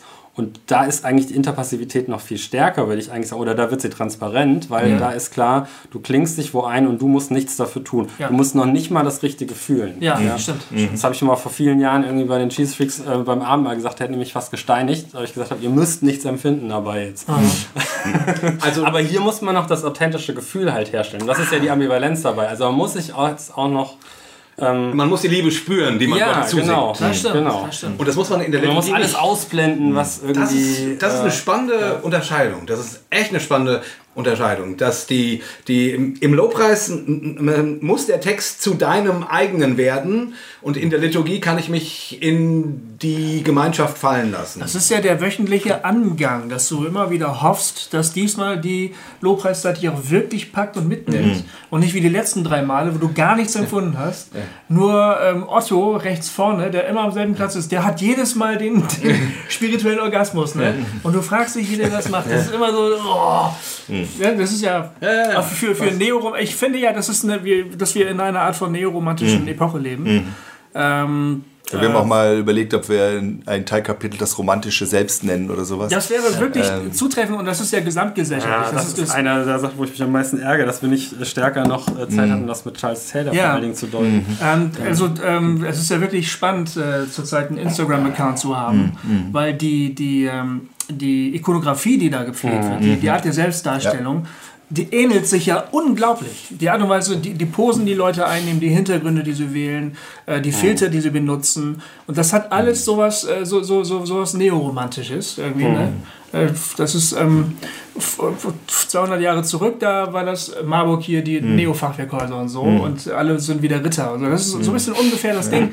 Man, man muss gleich wieder ganz viel spüren. Ne? Und wenn ich eine Hochzeit feiere. ich bin so individualistisch, dass ich im kollektiven Chor nicht mehr auffalle. Genau. Also das ist... Ja, genau. Ja. genau. Aber äh, ich wollte noch was fragen. Aber das ist ein Zeitphänomen, das wollte ich nur sagen. Das ist kein, kein religiöses Ja, Phänomen. genau, aber es zeigt sich, das ist Und ja das, was wir ganz oft festgestellt Genau, haben. Wir haben zeitliche gesellschaftliche Phänomene, die sich jetzt auch im Glauben widerspiegeln. Das war schon immer Genau, so. genau. Und, wir, ähm, und wir müssen uns überlegen, wo ist es richtig und gut, auch darauf zu reagieren und wo ähm, verwechselt sich das vielleicht auch. Ja. ja. Aber ich wollte nur sagen, ne, weil du das eben gerade sagtest, von wegen Liturgie wird dann in der zweiten Lebenshälfte äh, interessanter. Also so würde ich das für mich auch sagen. Ne? Ich, hab, äh, ich bin jetzt keine Ahnung, 35 Jahre Christ oder so. Irgendwie und die ersten 15 bis 20 Jahre hat Lobpreis, obwohl das damals nur noch in den Anfängen war, eine Riesenrolle gespielt. Riesenrolle. Das war, äh, also Absolut. ich könnte mich mit ganz, ganz vielem, äh, was ihr hier von der Jugend ähm, ähm, sagt, gut, es war noch ein bisschen apologetischer vielleicht, aber, aber im Großen Aber und du, Ganzen. du, wir könnten einen Abend machen, also wir sind ja alle ziemlich Ja. christlich sozialisiert, ein lange Christ, und wir könnten einen Abend machen und könnten uns erzählen, von welchen Typen wir uns entwickelt haben. Ja. Also du hast, was ich Ja. angefangen bei den Höchstleistern, Ja, genau. dann äh, hattest du so eine wirklich charismatische Phase, ja, jetzt bist du bei den ganzheitlichen, ja, ähm, oder du warst mal bei den sozialpolitischen oder sowas, ja, also das ist, also das ist ganz Und spannend. irgendwann werde ich mal ein Unauffälliger. Nein, Wunsch, Wunsch. ich fürchte nicht. Und, und, und das ist ja auch das Spannende, dass, dass, dass ähm, wir, wir im, im, im Lebenslauf auch verschiedene Glaubensphasen haben und da auch unterschiedliche Dinge ähm, uns wichtig werden und dann auch feststellen, und durch alles gibt es Dinge, die konstant bleiben. Ich wollte damit nur sagen. Ne, die in, in, den, in, den, in den zweiten äh, 15 bis äh, 20 Jahren merke ich, ähm, wird mein, äh, also bildet sich mein Glauben immer weniger in Lobpreismusik ab. Ne? Also ich mache das immer noch und so weiter und so fort. Es ist halt so Teil irgendwie dessen, was man halt so macht. Aber von meinem, meinem Bedürfnis her oder wo ich mich wiederfinde, ist Lobpreis immer weniger das, weil es mir einfach zu, m, einfach zu flach ist meistens. So, ähm, was ich mich gefragt habe, ist, ist das zu erwarten, äh, ist das eine zu erwartende ähm, äh, Ent Entwicklung, die quasi jeder so macht. Also, wo du jetzt bei der Generation Lobpreis auch sagen wirst, okay, in 20 Jahren werden die auch die Liturgie entdecken und werden die auch, keine Ahnung, äh, kontemplativ äh, oder so. Oder denkt ihr, das ist nicht so?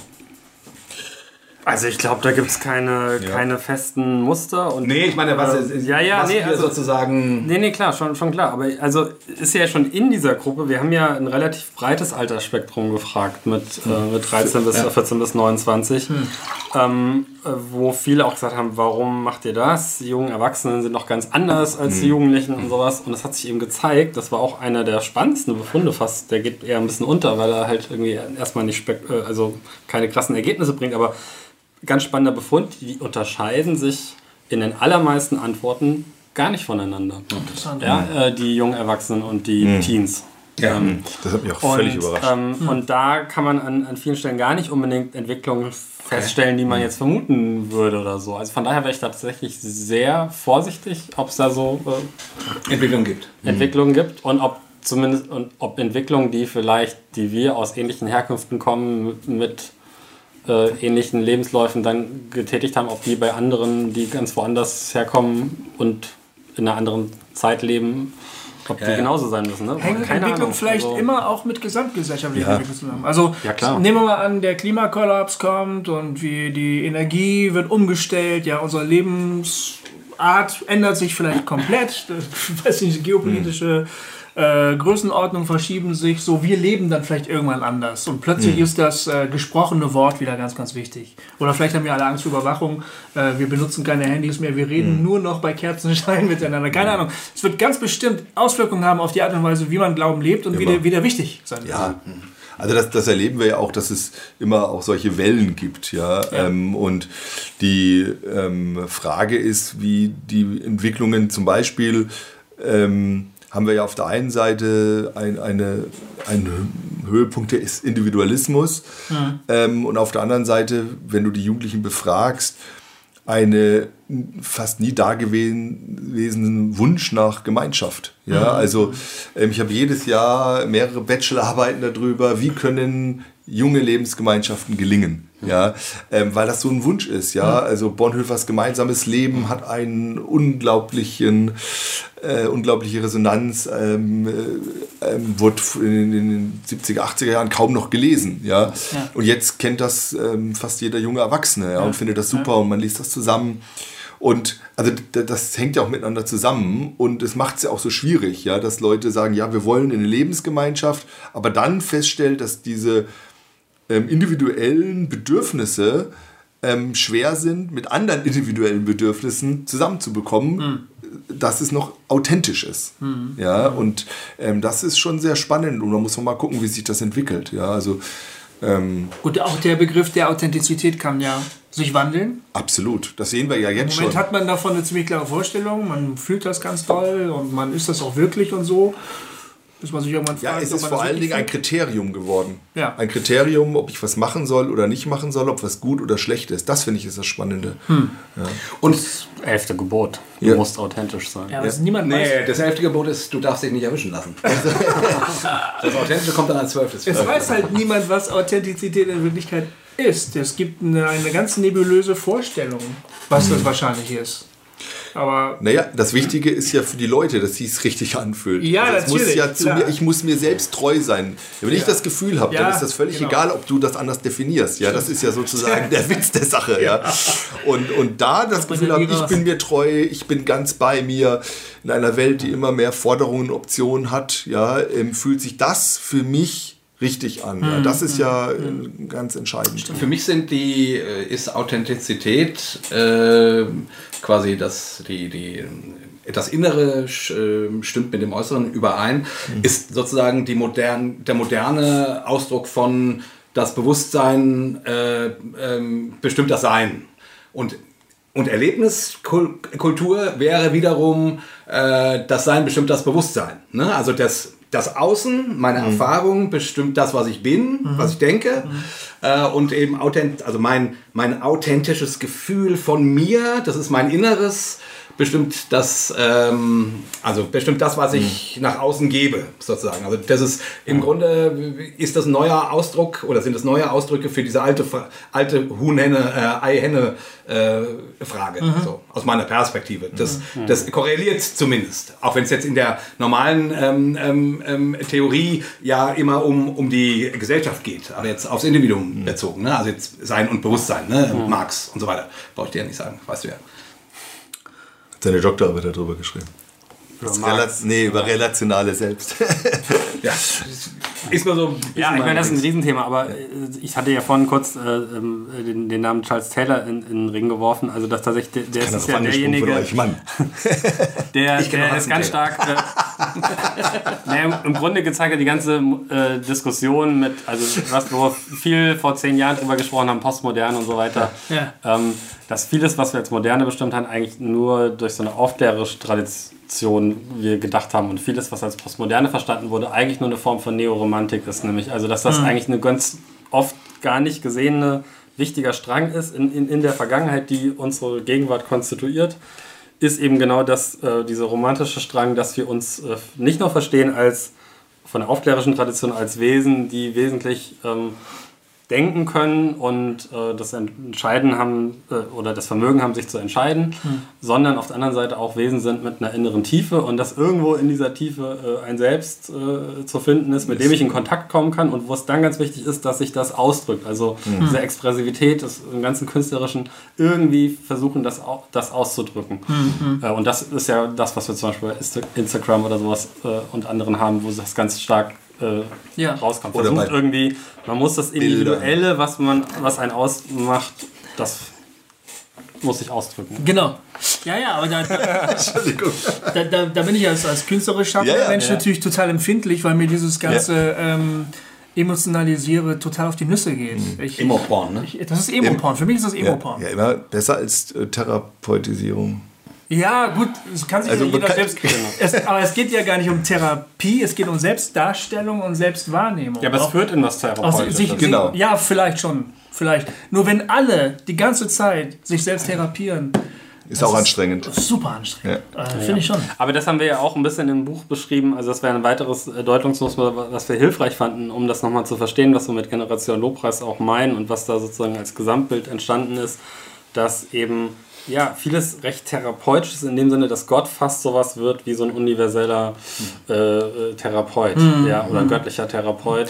Jemand, der mir zuhört, der mich wirklich Ja, versteht. genau, der Ja. sich dezent im Hintergrund oder so ein göttlicher Butler, der sich dezent im Hintergrund hält, aber wenn ich Probleme habe, dann kann ich den halt rufen und dann kümmert er sich mit, äh, um Ja. mich. und- Hingabe darum. Probleme. Genau, und das ist jetzt natürlich sehr böse und sehr zugespitzt und äh, wir sind eigentlich immer große Verfechter davon, eben nicht in so einen Kulturpessimismus zu verfallen und jetzt zu sagen, es wird alles immer schlimmer. Ja.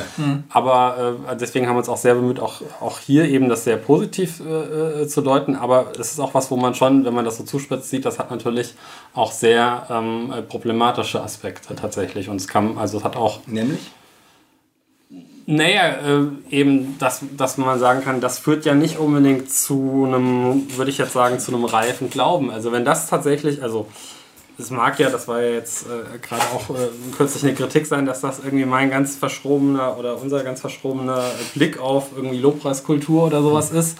Ähm, aber wenn, wenn das tatsächlich eine Kultur ist, die in gewisser Weise eine, einen fromm übertünchten Narzissmus äh, ähm, hervorruft oder bestätigt oder der vielleicht durch die Kultur ohne, insgesamt Kultur ohnehin schon da ist und, und, und sehr stark dazu führt, dass Leute sich eigentlich sehr stark um sich selber drehen, auch wenn im Kern es selbst irgendwo Gott vermutet wird, aber ähm, und, und gerade und nicht ja auch sehr öffentlich tun. ja, und gerade nicht äh, im ganzheitlichen Glauben, äh, in Wort und Tat und auch in Ja. sozialpolitischem Engagement an anderen Punkten. Also sich da ausdrückt und auch nicht darin ausdrückt, dass man, äh, dass das auch kein Teil davon ist, wie gehe ich denn genau damit um, dass in meinem Leben Dinge scheitern, dass Schicksalsschläge erfahren ähm, und wo es eben zwar Lobpreis gibt, aber kein Klagepreis. Also ähm, we- wenn, wenn das also zu so einer Einseitigkeit führt und auch zu einem teils vielleicht sehr starken um sich selber drehen, dann würde ich sagen, dann ist das schon was, was nicht gesund ist und nicht zu einer gesunden Glaubensentwicklung oder nicht zu einem ganzheitlichen Glauben führt.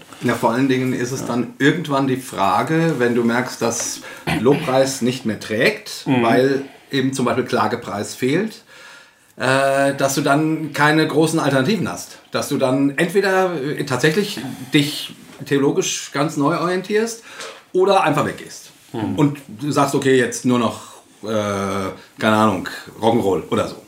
Aber ähm, ähm, ich hatte noch eine Frage und zwar die, die, ähm, na, jetzt, äh, jetzt denke ich gerade. Warte mal, die, die, ich ich hatte gerade eine wichtige Frage. Denk Äh, mal ganz kurz drüber nach, weil da würde ich ganz Ja. kurz da nochmal nachhaken. Ähm, ich glaube, du hattest es auch geschrieben, ne? dass, dass diese Art von, äh, Ah, ja. diese, diese Fokussierung auf die, die, mein, mein eigenes Befinden auch eine Art von Eskapismus ist. Oder? Hast du, hast du das gesagt? Oder, oder war das, ähm, wenn wir die Kritik erwähnen, dann ist das immer Guido Baltes Kritik auf seiner Seite Worship World. Äh, kann man ruhig mal sagen. Der, der hat sich mit eurem Buch auseinandergesetzt und hat das im großen Teil auch sehr gut gefunden, aber in großen Teilen eben auch nicht. Ähm, und von Guido kann man sagen, dass er sich seit Jahrzehnten für eine Etablierung, für, für eine gesunde Etablierung von Lobpreis sozusagen in Deutschland stark macht. Ja, Das kann man, also der, der verfolgt ein äh, Anliegen. Ich glaube, in, seinem, äh, in seiner Rezension auf seiner Seite, da ähm, fallen die Begriffe Expressivismus und Eskapismus, meine ich. Jedenfalls, ich würde behaupten, dass die, der Rückzug auf sich selbst schon irgendwie auch so ein eine Flucht vor der Komplexität da draußen ist.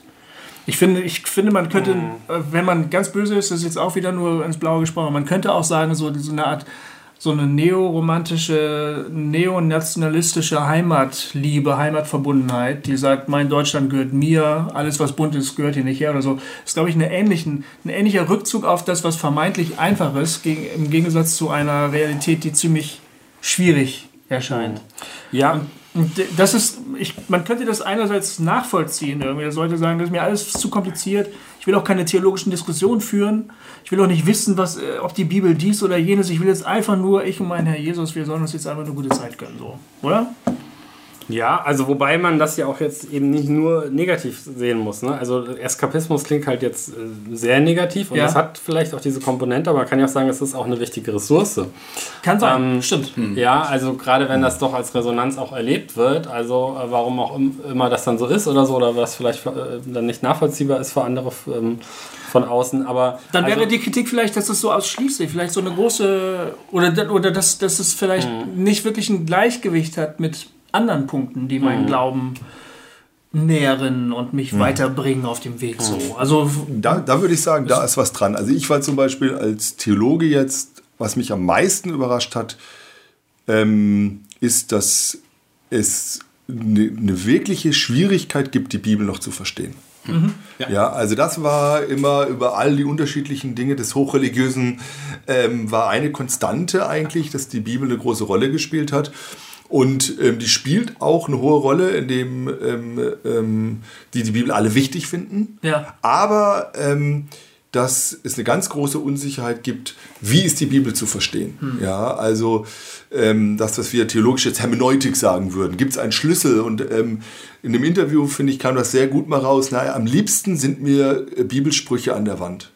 Ja, also die, ich, ich wache morgens auf, ich sehe das, da spricht mir Gott durch die Bibel, durch sein Wort etwas sehr positiv zu. Und das kann ich jetzt, damit kann ich jetzt gestärkt in den Tag gehen. Genau. Ja, und das, das will ich erstmal ganz positiv auch werten. Aber was, ähm, und, und also ein, ein, die nehmen die Bibel ernst, sie spielt eine große Rolle, aber sie verstehen sie immer weniger. Also ähm, das zeigt sich auch an Sachen, da kann man jetzt auch äh, froh drüber sein, aber kann man drüber diskutieren. 19 Prozent nehmen die Bibel noch wörtlich. 19 Prozent, das ist also erstaunlich wenig. Wenn man dieselbe Frage war in der Kirchenschaft-Mitgliedschaftsuntersuchung der letzten fünf. Und in, Hab ich auch gedacht. im evangelischen Durchschnitt, evangelische Kirche, ja, wo ja Markus Till sagen würde, da gibt es überhaupt noch äh, außer ihm ein paar Gläubige, ja. Also ähm, ähm, da sind es 30 Prozent, die die Bibel wörtlich nehmen. Ja, jetzt kommt die neue Generation bei den Hochreligiösen nur und den Jugendlichen und da sind es 19. Ja, also da sieht man schon einen gewissen, ähm, kann man also positiv, ja, die haben ein besseres Verständnis, ja, aber da könnte man jetzt noch mal machen, also die Gebote finden sie ganz wichtig, aber ansonsten denken sie, es muss eher von heute aus interpretiert werden. Also das ist also alle total Gebote spannend. des AT und des NT sind heute noch gültig, aber man muss Ja. die Bibel nicht wörtlich nehmen. Das Genau. muss man erstmal eine Erklärung für finden, Ja. äh, warum das so ist. Ja, also das ist sehr spannend, aber das kommt so ein bisschen rein in diese, in, in diese Frage, wie vielstimmig ist mein Chor, ist der Chor, mit dem ich Gott wahrnehme. Ja, und das finde ich ist ein spannender äh, Punkt und da finde ich, kann man auch mal drüber weitermachen, ganz konstruktiv. Ja, also Lobpreis hat sicherlich für diese Generation auch in der Musik eine große Bedeutung, aber welche? Ja, das finde ich ist diskutabel. Nicht, ob Lobpreis gut oder schlecht ist, das ist für mich gar nicht die Frage. auch welcher Lobpreis und und, und da finde ich auch ähm, ähm, die, die, die, die Anliegen, die Guido Baltes in seiner ähm, Rezension gebracht hat, ähm, sehr, sehr hilfreich zu sagen, ähm, wir müssen uns damit auseinandersetzen. Ja? Und es gibt gute, ähm, es gibt auch sehr gute, tiefgehende Lobpreislieder, ja, und man kann nicht alles über einen Kampf scheren. Und das, glaube ich, äh, finde ich, ist auch wichtig. Und da wird man sonst den Leuten ähm, auch, auch nicht gerecht, die sich damit seit Jahrzehnten auseinandersetzen. Ähm, aber ich sage jetzt mal, das war überhaupt nicht unser Punkt in dem Buch. Ja, Genau. also wir haben euch ging es ja, ja gar nicht um, um das Phänomen Nein. Lobpreis, Nein. das zu untersuchen, Nein, sondern haben wir auch gar nicht. Und das würde auch gar nicht. äh, Da, deshalb Genau. können wir da gar nichts datenmäßig sagen. Generation Lobpreis ist, wie ihr jetzt auch schön gesagt habt, ein Synonym für, für, das, für, das Lebensgefühl, äh, wie hochreligiöse wie, ähm, junge Menschen heutzutage leben. Und da habe ich jetzt, ist mir nämlich Deine eine Frage, Frage. Jetzt. eingefallen. Ähm, als ich äh, 15 oder 20 war, da Oder würde, ich 25. sagen, ähm, da würde ich sagen, war ganz immens wichtig, sich immer wieder neu zu entscheiden. Für Jesus, für ein heiliges Ja. Leben, Ja. für, da, für die Berufung, die ich äh, von Gott spüre. Also es, also es war sozusagen die Frage, äh, folgst du dem Herrn nach? Die war ganz, ganz wesentlich äh, in unterschiedlichen Sachen und, ähm, und so. Und was ich jetzt den Eindruck hatte äh, bei der Lektüre von eurer Studie, das spielt überhaupt keine Rolle mehr. Oder? Ist es richtig? Also, so mein Gefühl äh, war f- früher, früher ging es um, ähm, gab es bestimmte Dinge, die waren elementar. Und die tauchen jetzt bei euch hier oder bei dem, was ihr an Lebensgefühl beschreibt, eigentlich, nicht, äh, eigentlich gar nicht mehr auf. Und ich meine das jetzt gar nicht kritisch oder negativ oder positiv, sondern einfach nur, es fällt mir auf, dass sich da was anscheinend verändert hat. Ist es richtig? Ja, also ich würde schon sagen, da, also früher, wenn man jetzt so ähm, Nachfolge war eher kombiniert mit Ernsthaftigkeit. Ja. Und heute Ganze Sache machen. ist Nachfolge eher, würde ich sagen, mit Emotionen, Spaß haben. Also ich kann Gott nachfolgen und das Leben genießen. Also das, was wir am Anfang mit dieser ähm, Wertesynthese gesagt haben, das finde ich zeigt sich da ganz stark. Und Und ist es besser oder schlechter? na, da würde ich erstmal sagen, es ist also Anders? genau, es ist erstmal anders und es hat Positives. Also es ist ja aus diesem Ganzheitlicher eigentlich. kulturpessimistischen äh, Pietismus, ja. Stimmt. Ähm, äh, also da, da, der hat ja nicht nur positive Seiten, Ja, ja. ja. Also ähm, und da würde ich sagen, es hat sich eine Generation jetzt ähm, rausgelöst ähm, und geht ihren eigenen Weg. Und das würde ich erstmal wertschätzen und gut finden. Und wie es dann immer so ist, kann man auf beiden Seiten vom Pferd fallen, ja. Und jetzt muss man eben gucken. Morgen zum Beispiel treffen sich 25 Leute ähm, die mit Bibel zu tun haben. Ja, Deutsche Bibelgesellschaft, Bibellesebund, Bible Tunes, was es so alles gibt, ähm, die sich so Vereinigungen. Und wir machen einen Tag, ich stelle die wichtigsten Ergebnisse zum Thema Generation Lobpreis und Bibel vor und dann haben einen Tag zu überlegen, was heißen die Ergebnisse, die wir jetzt eben ganz kurz nur äh, gestreift haben zum Thema Bibel, Hermeneutik. Ähm, was heißt denn das eigentlich jetzt ähm, fürs Bibellesen. Ja, weil die machen ja auch was ganz Interessantes, dass zum Beispiel die Auflagen von Bibellesehilfen drastisch zurückgehen.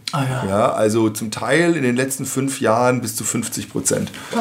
Und ähm, was heißt denn das, dass, eine, ähm, dass da eine Generation ranwächst, die eben wenig ähm, liest, ähm, wenig ähm, auch dieses, also das, was wir früher irgendwie stille Zeit genannt haben und so weiter und wo dann für viele so eine Gesetzlichkeit draus wurde. Jetzt haben sich manche davon emanzipiert, das war sicherlich auch gut, aber man hat der nachfolgenden Generation sozusagen jetzt nichts Neues an die Hand gegeben.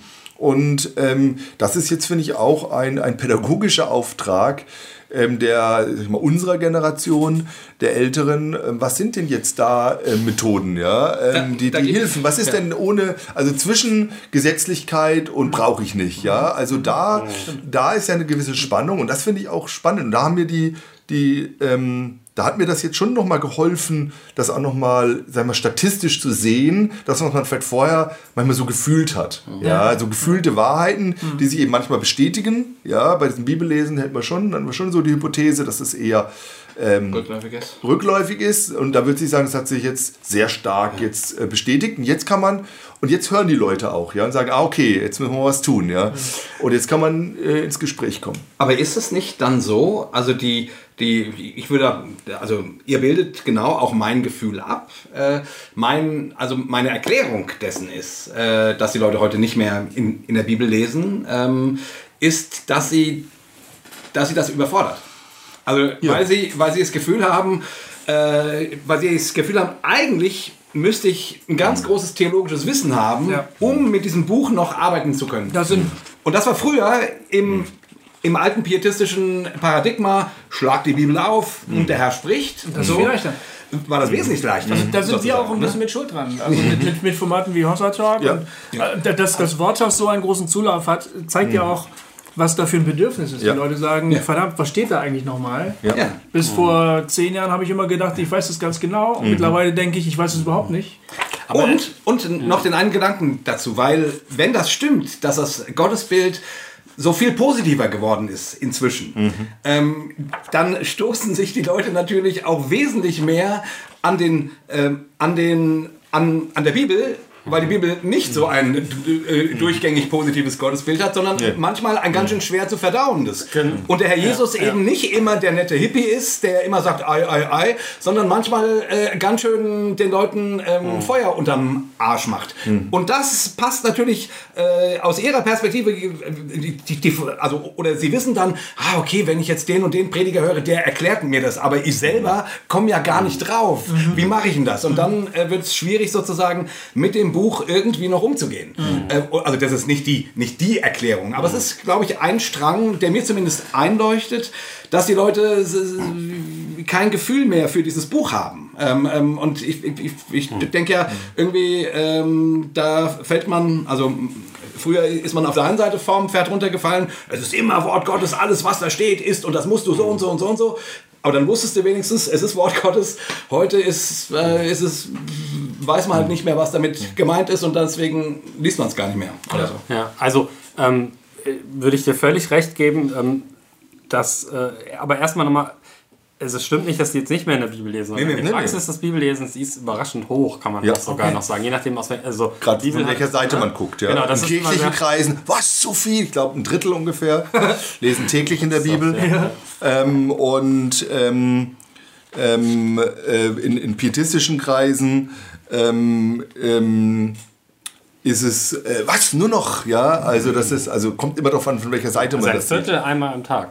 Ein Viertel einmal am Tag, ja, das ist Von allen. Von den Hochreligiösen. hochreligiösen. Ja, von Aber allen ich, ich, ich würde mal gerne ein Zitat vorlesen, ähm, das Genau. natürlich ein Einzelzitat ist, aber Ja, bei den qualitativen Ergebnissen kam Ja. das nämlich ganz stark raus, was du gerade gesagt hast, Jay. Aber ein Viertel äh, ist nicht viel.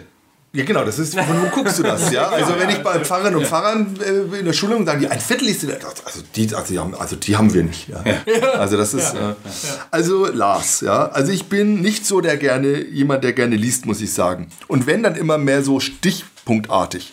Also, ach Gott, was meinst du? Zack, irgendwo die Bibel aufgeschlagen, ah, die Bibelstelle passt total, zack, wieder zugeklappt.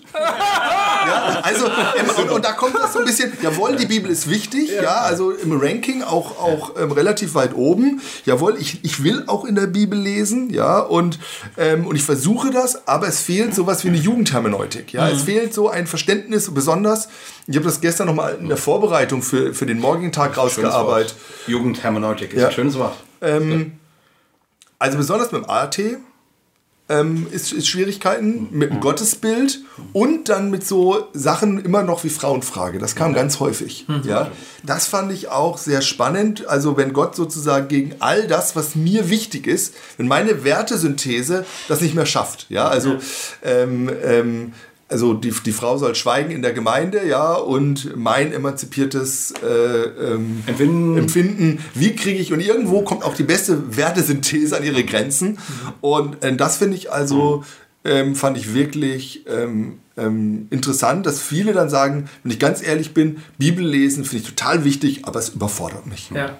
Ja. Ja, und da finde ich, sind wir gefragt. Ja, also das sind Ansatzpunkte, wo ich sagen würde, ähm, was können wir da, was können wir da anbieten und tun und ähm, jetzt nicht in, in, in, in so einen fundamentalistischen Backslash wieder da. Ja, und äh, da, da haben halt aber die ganzen Grabenkämpfe, die jetzt über Jahrzehnte getobt Ja. sind, natürlich auch Ihren völlig Beitrag. schuld dran. Also, ähm, das finde ich, muss man an der Stelle mal klar sagen. Wenn halt irgendwie immer äh, drum ge gekämpft äh, wird, sozusagen, was ist die wahre Auslegung gegen dann irgendwie die und, und, und auch umgekehrt Fundamentalismus vorgeworfen wird und sowas und man nicht konstruktiv arbeiten kann an irgendwie dritten Wegen und oder irgendwie eben, wie kann sowas aussehen, eine vernünftige Hermeneutik dann ähm, Und wie kann also dann kommt, oder da, da gibt es natürlich ganz wahnsinnig viel, ganz gut, tolle Hermeneutiken in der Theologie, aber wenn die halt nicht an die Basis Ja, kommen, genau. Ja, äh, weil in der Basis die Grabenkämpfe toben, dann ist Aber es halt kein es Wunder. handelt ne? sich ja um eine, um eine Altersgruppe, die aber auch äh, ohnehin immer weniger liest. Ne? Das ist schon. Also, Na, das bestimmt aber nicht. echt nicht? Also, wenn, wenn, wenn du mit Leuten von, von den Verlagen redest oder so, Ja. dann sagen die, wie kriegen wir denn die Bücher verkauft? Die, über das klassische Medium wird weniger gelesen, aber ähm, also in allen, äh, in allen WhatsApp muss ja auch lesen. Stimmt. Ähm, wird, ja. also Bücher werden eigentlich zu einem ähnlich, also es sei denn, es ist in den letzten zwei Jahren oder sowas äh, nochmal wesentlich was ver verändert, aber ähm, das, das Lesen von Büchern und sowas ist auf dem gleichen Niveau wie vor 20 Jahren. Echt? Ja, da hat sich eigentlich kaum was dran geändert. Nur eher wird heute noch viel mehr online gelesen und das wird sogar eher fast mehr insgesamt gelesen, könnte man vermuten. Echt wahr? Das Niveau war noch nie halt sehr hoch. Also, Ja. und dann könnte man eher, naja, ja, es ist, nee, genauso wie, also 25 Prozent, ich würde wirklich gerne mal, wir haben halt keine, also, wie war das vor 30 Jahren bei den evangelisch-hochreligiösen, haben da mehr als 25 Prozent täglich in der Bibel gelesen. Ich wäre mir da nicht so sicher. Echt? Ja, also, also gefühlt würde ich sagen, in meiner Jugend, aber vielleicht war ich auch in, nur in so verrückten, wahnsinnigen Kreisen. Äh, ich würde sagen, also, na gut, all, na, aber Oder halt den Hochpietismus. jeder vierte, je- die Hälfte. Überlegt jetzt, wer hat, wer, wer hat damals Genau, nicht gelesen? wer- Wer war das? Ähm, ich gehe nicht gerade durch den Kopf. Durch. Rolle? Nee, alles klar. Alex, yep, der vielleicht. Ähm, Peter, hm, auch nicht. Okay, du hast recht. Ähm, äh, Es war nur ein Viertel. Nee, aber äh, so gefühlt hätte ich trotzdem äh, gedacht, damals wäre das noch wieder Also der, der, der, der, der Druck dazu, ne? oder dass das noch sozusagen noch mehr als, früher. ähm, also Ja, okay. äh, sozusagen gesagt wurde, du musst eigentlich täglich deine stille Zeit machen und Der Anspruch, lesen ne? Das war- Frömmigkeitsgraden. Das Genau. war ganz klar der Anspruch und den gibt es wahrscheinlich weniger. Das war ein ganz originärer Frömmigkeitsausdruck. Also Ja. du hast dadurch, du hast da deine Frömmigkeit gelebt, dass du die Bibel gelesen hast. Ja.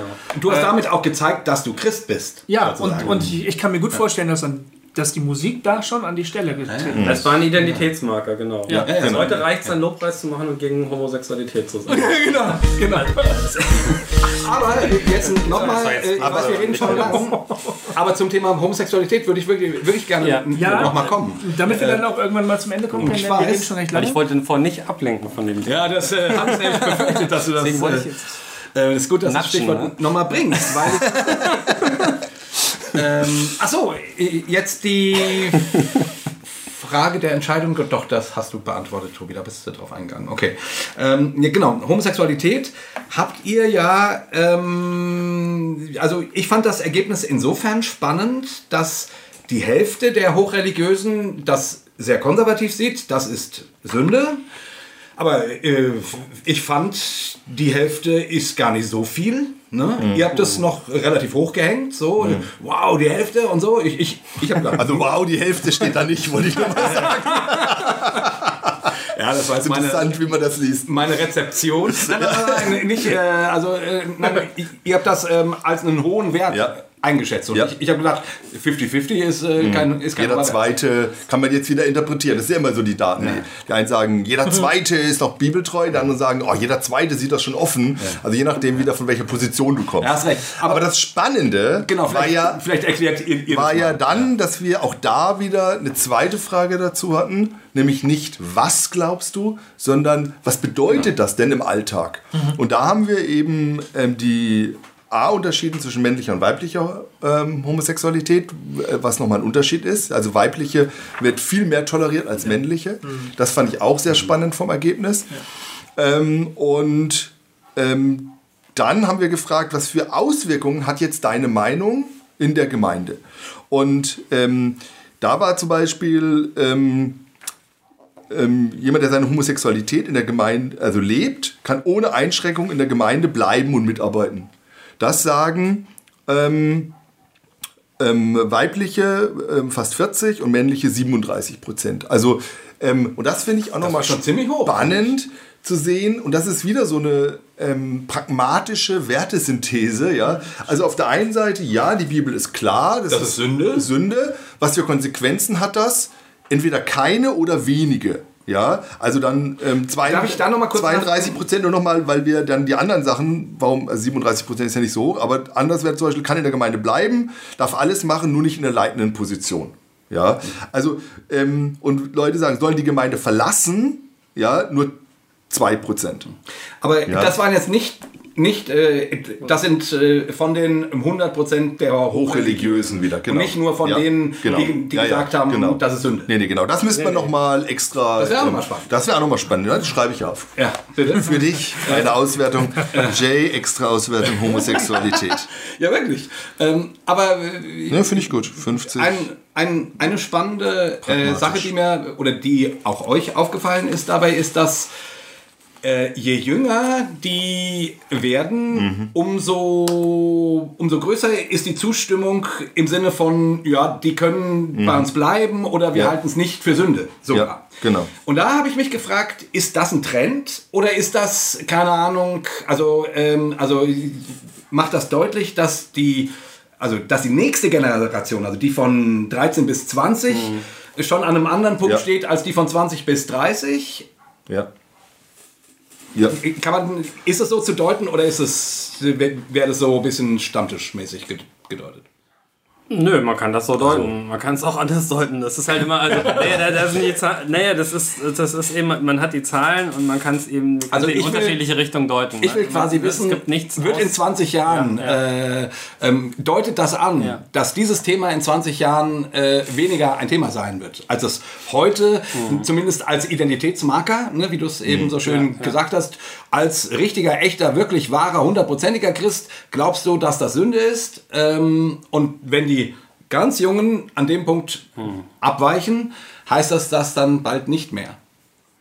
Also ich würde das hoffen und es, äh, es ist so, dass es hier schon ziemlich deutliche Unterschiede ist zwischen den, äh, sind zwischen den Altersgruppen, Genau. was ich vorhin ja gesagt habe, was insgesamt sehr wenig vorkommt. Von daher könnte man schon so, aber es kann auch, also man kann das, das will ich nur deutlich machen, man kann das durch diese Art und Weise der Untersuchung, die wir gemacht haben, hier Nicht. nicht, äh, wirklich sagen, ob das sozusagen eher jetzt Spezifika des Alters sind, äh, ja, und äh, sozusagen, wenn die in das andere Alter kommen, dann, dann sehen die das auch ein bisschen eindeutiger und die sind jetzt noch in der suchenderen Phase und sind Ja. deswegen, also, ja, genau. so könnte man es genauso auch interpretieren. Das waren genau auch meine beiden Möglichkeiten. so, und Ja, die Daten selber geben jetzt nicht unbedingt was her, was irgendwie in die eine oder die andere Richtung schließen Aber du hast bestimmte. Vermutungen, warum das so ist, oder? oder? Oder würdest du noch nicht mal etwas vermuten? Also ich sehe bei meinen Kindern eine ganz große Akzeptanz gegenüber Homosexualität. Für die ist das halt ein Lebensstil. Und sie hören es nirgendwo auch anders. Also wir sind jetzt nicht in einer Gemeinde. Ähm, wir als, als Eltern haben eine liberale Position, was das angeht. In ihrem schulischen Umfeld wird das ohnehin nirgendwo jemand sagen, oh, das ist schlecht oder sowas. Sie kommt von daher auch überhaupt gar nicht auf die Idee, dass es schlecht sein könnte. Du siehst es in jeder Fernsehserie. Wenn man sie jetzt mit theologischen normal. Argumenten konfrontieren würde und er würde sagen, da steht das aber in der Bibel, würden sie sagen, oh, wow. Ne? Und dann müssten sie da erstmal eine Position finden. Und ich wette, dass sie nach ganz lange Nachdenken sagen würden, ja, nee, sehe ich aber trotzdem nicht so. Warum sollten sie irgendwas anderes sagen? Und diese, äh, ich kann mir Meine nicht Tochter vorstellen, dass würde sie... das sogar nach kurzem Nachdenken. Ja, keine Ahnung, vielleicht sind sie so. Und ich kann mir nicht vorstellen, warum sich das im Alter von 25 plötzlich ändern sollte. Also, die gesellschaftliche Realität hat da doch irgendwie einen prägenden Einfluss wahrscheinlich. ja, das ist ja bei allem so. Ja. Also da würde ich, ähm, Ja, und, ja, Jenny. ja, und ich glaube, dass ähm, das ist ja die große Herausforderung, ähm, die jetzt in, in, vor der viele christliche Kirchen und Gemeinden stehen. Ja, zu sagen, ähm, geht es tatsächlich um eine biblische Meinung oder geht es um größere Deutungsmuster? Ja. Also zeigt sich sozusagen am Thema Homosexualität, dass ich, dass die Bibel sozusagen noch recht hat. Ähm, um, und äh, zeigt sich daran sozusagen der Unterschied zu dieser Welt oder zeigt sich das an anderen Parametern? Ja, aber zum Beispiel, was wir noch überhaupt nicht gesprochen haben und was ich total wichtig finde, viel wichtiger als das Thema Homosexualität, ist das Thema Mission. Ja, und Auskunftsfähigkeit des Glaubens. Ja, warum, warum werde ich in jedem Talk, in jedem Interview, werde ich zum Thema Homosexualität gefragt, Ja. als wenn das das wichtigste Thema der Ki- Kirchen und Gemeinden ist. Das wichtigste Thema der Kirchen und Gemeinden ist Mission. Wenn eine, ich finde, wir müssten mal eine, ähm, eine Diskussion anführen. Wer nicht missionarisch lebt, ist der überhaupt richtig Christ? Ah. Kann der bei uns noch eine leitende Funktion haben? das finde ich ist mal eine spannende Diskussion und da finde ich, hätte ich, glaube ich, mehr biblisch-theologische Begründungen als ähm, die paar Verse ähm, zum Thema Homosexualität. Also ich, ich glaube, dass da momentan die Parameter der Diskussion verrutschen. Ja? Das ist dann nochmal ein spannendes Thema insgesamt. Aber da ähm, finde ich, ähm, Was kommt denn an der Stelle raus? Ich. Nee, ich meine, ich habe es jetzt wirklich nicht mehr. Mission. Weil du es gerade Ja. angesprochen hast. Äh, ne, Ja. äh, also jetzt, Prozent sagen, steht nichts Eindeutiges über Mission in der Bibel. Nein, nein, nein, nein, nein. Also jetzt ganz grob kann man sagen, ähm, die ähm, Generation ist sehr selbstbewusst. Sie sagt, sie kennt sich gut in der Bibel aus. Sie kann, ist sehr auskunftsfähig über ihren eigenen Glauben. Sie redet gerne mit anderen Leuten über ihren Glauben, findet Mission aber kritisch. Ja, also sehr exklusiv und sind sehr überzeugt von ihrem Glauben, aber ähm, würden das nie Mission nennen und finden Mission, also der Begriff, gerade in den Interviews kam das ähm, ständig, ein problematischer Begriff, ein ähm, aufgeladener Begriff, ein Geht mir aber auch Begriff. so. Ja, ja, genau. Also, ähm, aber also deshalb haben wir das un unterschieden dann. Eine Auskunftsfähigkeit des Glaubens, würde ich sagen, ist sehr stark ausgeprägt, Mission eher schwach. Ähm, und dann auch wieder so eine Wertesynthese auf der einen Seite. Ich sehe meinen Glauben exklusiv, das bedeutet aber nicht, dass ich ihn irgendjemand anders aufdränge. Ja, ich rede über meinen Glauben, aber ich lasse den anderen so stehen, wie er oder sie ist. Also da hat sich wirklich was verändert. Exklusivität und Dialogbereitschaft sind zum Beispiel keine Widersprüche mehr. Ja, das war aber über viele Jahrzehnte war das ein riesiger Kampf. Ja, und ähm, Dialog war sozusagen äh, fast ein Schimpfwort und äh, da wurde Evangelisation für genommen. Und jetzt zu sagen, nee, die, also die sehen das sehr viel differenzierter. Also das fand ich zum Beispiel super spannend und da könnte man wohl auch nochmal in die Tiefe gehen. Ist aber, also eigentlich finde ich sozusagen die, dieses, was ich vorhin so sagte, wenn ich an meine eigene Jugend zurückdenke, wo, wo ich schon das Gefühl habe, dass die Mentalität noch eine andere war. So. Ähm, und eigentlich finde ich äh, das total spannend, was ihr da so rausgefunden habt, wie die Leute heute ticken. Also, ähm, und das meine ich jetzt äh, erstmal positiv. Ne? Also, i- mir ist es lieber, die Leute haben ein zu positives Gottesbild als ein zu negatives. Ne? Also, äh, ich, lieber einen zu gnädigen als einen äh, zu rachsüchtigen. So, ähm, ähm, ähm, meines Erachtens. Also, weil zu gnädig kann Gott gar nicht sein, meines Erachtens. So, egal, aber das ist eine, eine, eine, eine andere Frage. Naja, Aber äh, was ich damit sagen, Halleluja. aber was ich damit sagen will, Am Ende. Ähm, ich freue mich sozusagen, also ähm, jetzt positiv gedeutet, freue ich mich auf diese jungen Leute, Mhm. die sozusagen ja auch ein hohes Engagement haben. Ne? Ähm, Begeistert, hohes Engagement, sich engagieren. empathisch. Ja. Also wo ich irgendwie zumindest jetzt höre, also se- selbst wenn, wenn, äh, nee, also wo ich erstmal denke, Mhm.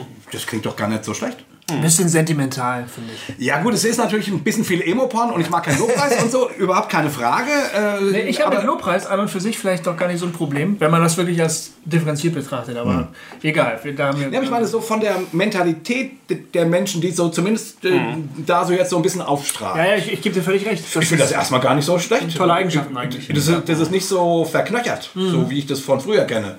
Irgendwie, ja, als Christ musst du äh, äh, turn or burn. ja, ähm, wer sich nicht bekehrt, muss brennen. So, also die, ne, also so dieses, wo, wo die, wo das so freudlos war. Und hier wird zumindest irgendwie das Ganze eher mit Spaß verbunden. Und das finde ich, finde ich erstmal geiler. Also ich bin da neidisch. Vielleicht abschließend eine kleine Anekdote, die ich neulich erlebt habe mit meinen Eltern. Wir saßen zusammen, ich hatte sie gerade besucht und äh, wir haben darüber gesprochen, ähm, dass von uns ja auch Mitarbeit erwartet wurde in der Gemeinde. Und wir hätten ja manchmal unter ihrer Prinzipientreue doch und der Striktheit doch ein bisschen zu leiden gehabt, so als Kinder. Und da habe ich gesagt, ja, ich habe das zum Beispiel nicht verstanden, äh, sage ich, äh, dass ich, ähm, ich habe im Jugendchor gesungen, das hat Spaß gemacht. Und ich habe im Posaunenchor mitgespielt, das hat überhaupt keinen Spaß gemacht. Und dann habe ich, hab ich damals gefragt, kann ich nicht einfach nur im Jugendchor äh, mitsingen? Das macht mir nämlich Spaß. Posaunenchor macht mir keinen Spaß. Ja? Und mir wurde gesagt, nee, es geht ja nicht um Spaß. Ne? genau. Äh, äh, also wir, wir tun unsere Pflicht und im, im Posaunenchor werden dann Leute gebraucht. Fertig. Und dann guckten sie mich, ich habe ihnen das nochmal so erzählt, dann guckten sie mich so ein bisschen so ratlos an und sagten, Spaß. Ja, Spaß war kein Faktor. Ja, ja, genau. Ja, ja, ja, genau. genau. Ja, ja. Ja, und damit war das Ding durch eigentlich. Und da, und da sehen wir, das hat sich geändert. Ja, also da würde ich sagen, der ist definitiv äh, das ist super. Ein, ein Faktor. Ja, ja. also schön. Ja. Das finde ich gut. Spitze. Okay, Leute, wir sollten endlich mal aufhören, obwohl wir nicht aufhören müssten, aber es ist viel. Ja. Hast du noch irgendwas Abschließendes? Du Ich, ein schönes Zitat von Lara zum Thema äh, Gottesbild. Inzwischen kenne ich halt auch irgendwie die härteren Seiten Gottes. Gottes. Oder vielleicht sogar ein bisschen die krassen Seiten von Gott. Aber ich weiß letztendlich trotzdem, dass er es gut mit mir meint. ja, also das ist schon, also da wird schon differenziert und das finde ich schon spannend. Ähm, und sie sagt dann in dem Interview, ähm, ein, eine Sache ist ja schon, Gott hat seinen eigenen Willen. Damit muss ich klarkommen. ja, also, äh, Also das ist schon spannend dazu zu hören auch, weil man so, also ähm, es lohnt sich da mal reinzuhören. Nicht gleich bei jedem Satz zu werten und Ja. so. Und jetzt ist es auch ein bisschen lustig, aber ähm, um einen Eindruck zu bekommen. Weil ich glaube, es geht manchmal gar nicht so um einzelne Aussagen, sondern es geht um so eine Haltung, die vermittelt wird. Ja, und das ist das, was wir eigentlich mit, mit Lobpreis meinen. Da geht es nicht in erster Linie um, um Musik, Um die Musik? sondern es geht um die Haltung, ähm, die diese Generation hat. Ja, und das finde ich ist schon spannend. Und da hat sich, ähm, finde ich, schon so ein, so ein Bild ergeben, das sehr differenziert ist, differenzierter als wir dachten am Anfang, ähm, aber auch schon so einige Identity-Marker, wie man so schön sagt, hat und wo man auch jetzt überlegen kann, was heißt denn das? Ne? Mein Lieblingszitat möchte ich auch gerade noch nennen, das äh, war, die Bibel sagt es teilweise ganz klar. Das ist echt schön. Das drückt eigentlich die ganze Hermeneutik-Problematik. Was ist die Hermeneutik? Aber Tobi, vielleicht zum Abschluss, äh, was ist deine Erwartung an und von dieser Generation, die ihr jetzt untersucht habt? Was erwartest du äh, in den nächsten Erweckung. Also, Nee, ich meine, also jetzt, ihr habt euch echt in, intensiv damit beschäftigt, ihr habt die gelabelt, ja? Was erwartest du von der Generation Lobpreis? Also das ist jetzt die schwierigste Frage am Schluss, völlig unvorbereitet. Ähm, aber ich äh, erhoffe mir zumindest, dass sie eben das, was man positiv äh, daran sehen kann, dass ihnen die Stimmigkeit wichtig ist, dass sie bereit sind, aktiv äh, Kirche und auch außerhalb von Kirche das Gemeinwesen zu gestalten. Ähm, dass sie das einbringen und äh, hoffentlich dann auch von den älteren Generationen so ausgerüstet werden, dass sie zum Beispiel da, wo es Einseitigkeiten oder Defizite gibt, wie, wie beispielsweise, wie kann eine gute Bibelhermeneutik aussehen, äh, da so gerüstet sind, dass sie tatsächlich ähm, die Zukunft der Kirche positiv gestalten werden. Also das ist äh, meine Erwartung und Hoffnung und äh, ich denke, da kann man tatsächlich äh, sehr hoffnungsvoll sein, weil ähm, da ist diese Generation, hat wahnsinnig viele Ressourcen. Ja. Und wir sind ja immer sehr geneigt dazu, deswegen auch, was ich vorhin sagte, immer skeptisch sein gegenüber dem Kulturpessimismus, dass alles immer schlechter wird, weil wir sehen ja immer äh, die Realität von unserer äh, Wahrnehmung her und neigen dazu, das zu dem Normalpunkt zu machen und alles, was davon abweicht, eher abzuwerten oder als ähm, Abfall gar zu Ja. betrachten. Und gerade bei, beim Thema Jugend ist das ja etwas, was sich da durchzieht. Seit tausenden von Jahren. Da würde ich sagen, es ist immer schwieriger zu sehen, was ist das, was sind die Ressourcen, das Positive, was mit hinzukommt. Und da, da sehe ich eben ganz vieles. Und ähm, das macht mich sehr hoffnungsvoll. Cool. Geht mir auch so. Also ich würde nochmal, ähm, ich sehe das ähnlich. Ähm, ich würde nochmal sagen, das ist eine Generation, die zum Beispiel gerne generationsübergreifend arbeitet. Das ist zum Beispiel ein Unterschied zu meiner Generation. Ich weiß nicht, wie ihr das erlebt habt, aber ähm, ich fand das damals, was ich mit 18, 19, ich fand die Erwachsenen alle äh, ziemlich blöd und dachte, ich mache alles besser. Das ist anders. Ist also anders? Die, die wünschen sich intergenerationale Gottesdienste, ja. Also da ist überhaupt nicht, ähm, dass da die sagen, alles Alte ist blöd, alle Erwachsenen. Und ich glaube, daran liegt eine große Chance, ähm, weil ich glaube, dass die Älteren jetzt nicht besserwisserisch auf einzelne Bereiche gucken sollten, sondern eher Rahmenbedingungen schaffen. Ja? Wir haben eine Generation der, der Macher, ja? also die wollen was bewegen, aber sie brauchen jetzt die, den Rahmen, wo sie was bewegen können. Ja? Und dann, glaube ich, ähm, äh, können wir wirklich hoffnungsvoll in die Zukunft äh, blicken, weil da eine Generation ist, die wirklich, wirklich jetzt ein bisschen überspitzt die Welt verändern möchte. Die wirklich ähm, ähm, politisch, nicht parteipolitisch, sondern ähm, politisch interessiert ist, die sagen möchte, jawohl, wir wollen hier ähm, auch in, in Kirche und Gemeinde was verändern. Und ähm, das finde ich ist sehr spannend und da gibt es eben, ähm, ich fand zum Beispiel diese Zahl, 88 Prozent arbeiten ehrenamtlich mit und von denen nochmal 50 Prozent außerhalb der Kirche. Also wahnsinnig engagiert. Ja, Ja. Und, und, und wo, wie können wir das nutzen? Und das ist unsere Verantwortung. Öffnen wir die Kirche. Ja, ich war heute Morgen äh, bei uns hier in der Kirche im Kirchenamt und da ging es auch um Strukturen und wie können wir das öffnen und Diskussionen. Und also das ist jetzt die Aufgabe von Freikirchen und Kirchen und Gemeinschaften, zu sagen, wo öffnen wir uns für diese Generation? Weil die wird sich sonst ihre Wege sehr verflüssigt finden. Ja, und das ist so ein bisschen meine größt, mein größtes Bedenken. dass sich das alles verästelt. Und die dann irgendwie in Flussbetten und das versickert dann irgendwo, weil alle ihr extra Ding machen. Sondern ähm, da, glaube ich, müssen wir was lernen und auch lernen, wie gehen wir in Zukunft ähm, mit Diskussionen um. Ja, weil ich glaube, dass äh, man schon sieht, dass diese Verantwortung, was wir vorhin, was Tobi gesagt hat, wir haben eine Verantwortung auch für den Zugang zur Bibel und den gibt es viele Gründe, aber ein Grund ist auch, dass ähm, sozusagen die Hochreligiösen unter sich so verstritten sind und einer dem anderen den Glauben abspricht. Und ich glaube, dass das schon ein großer Punkt ist, zu sagen, das wollen die nicht. Ja, ähm, und dann ähm, merken wir einfach, dass Konfession, Theologie, Bibel einfach an, an Wert verliert, ähm, weil man sieht, das bringt eh nichts. Ja? Ähm, und da sind die tatsächlich viel pragmatischer. Ja? Viel pragmatischer. Das bringt mir was, das mache ich. Und da sehen wir, wie die sich da wieder die Köpfe einhauen bei Hossa Talk. Ja? Und dann laden sie den ein und den ein. Und ähm, das finde ich ja spannend, aber das will ich nicht. Genau. Ja? Und das, glaube ich, sagt die Generation ganz klar. Und da würde ich mir ähm, wünschen, dass man da was lernt. Und da hat, äh, tut ja Hossertag auch was immer zur Versöhnung, indem alle zu Wort kommen. Und, Alle dürfen mal. Alle dürfen mal. Und vielleicht kann man ja mal ähm, nochmal gemeinsam auch manches machen, weil ich glaube, das sind wirklich Signale, die diese junge Generation sehr, sehr wahrnimmt.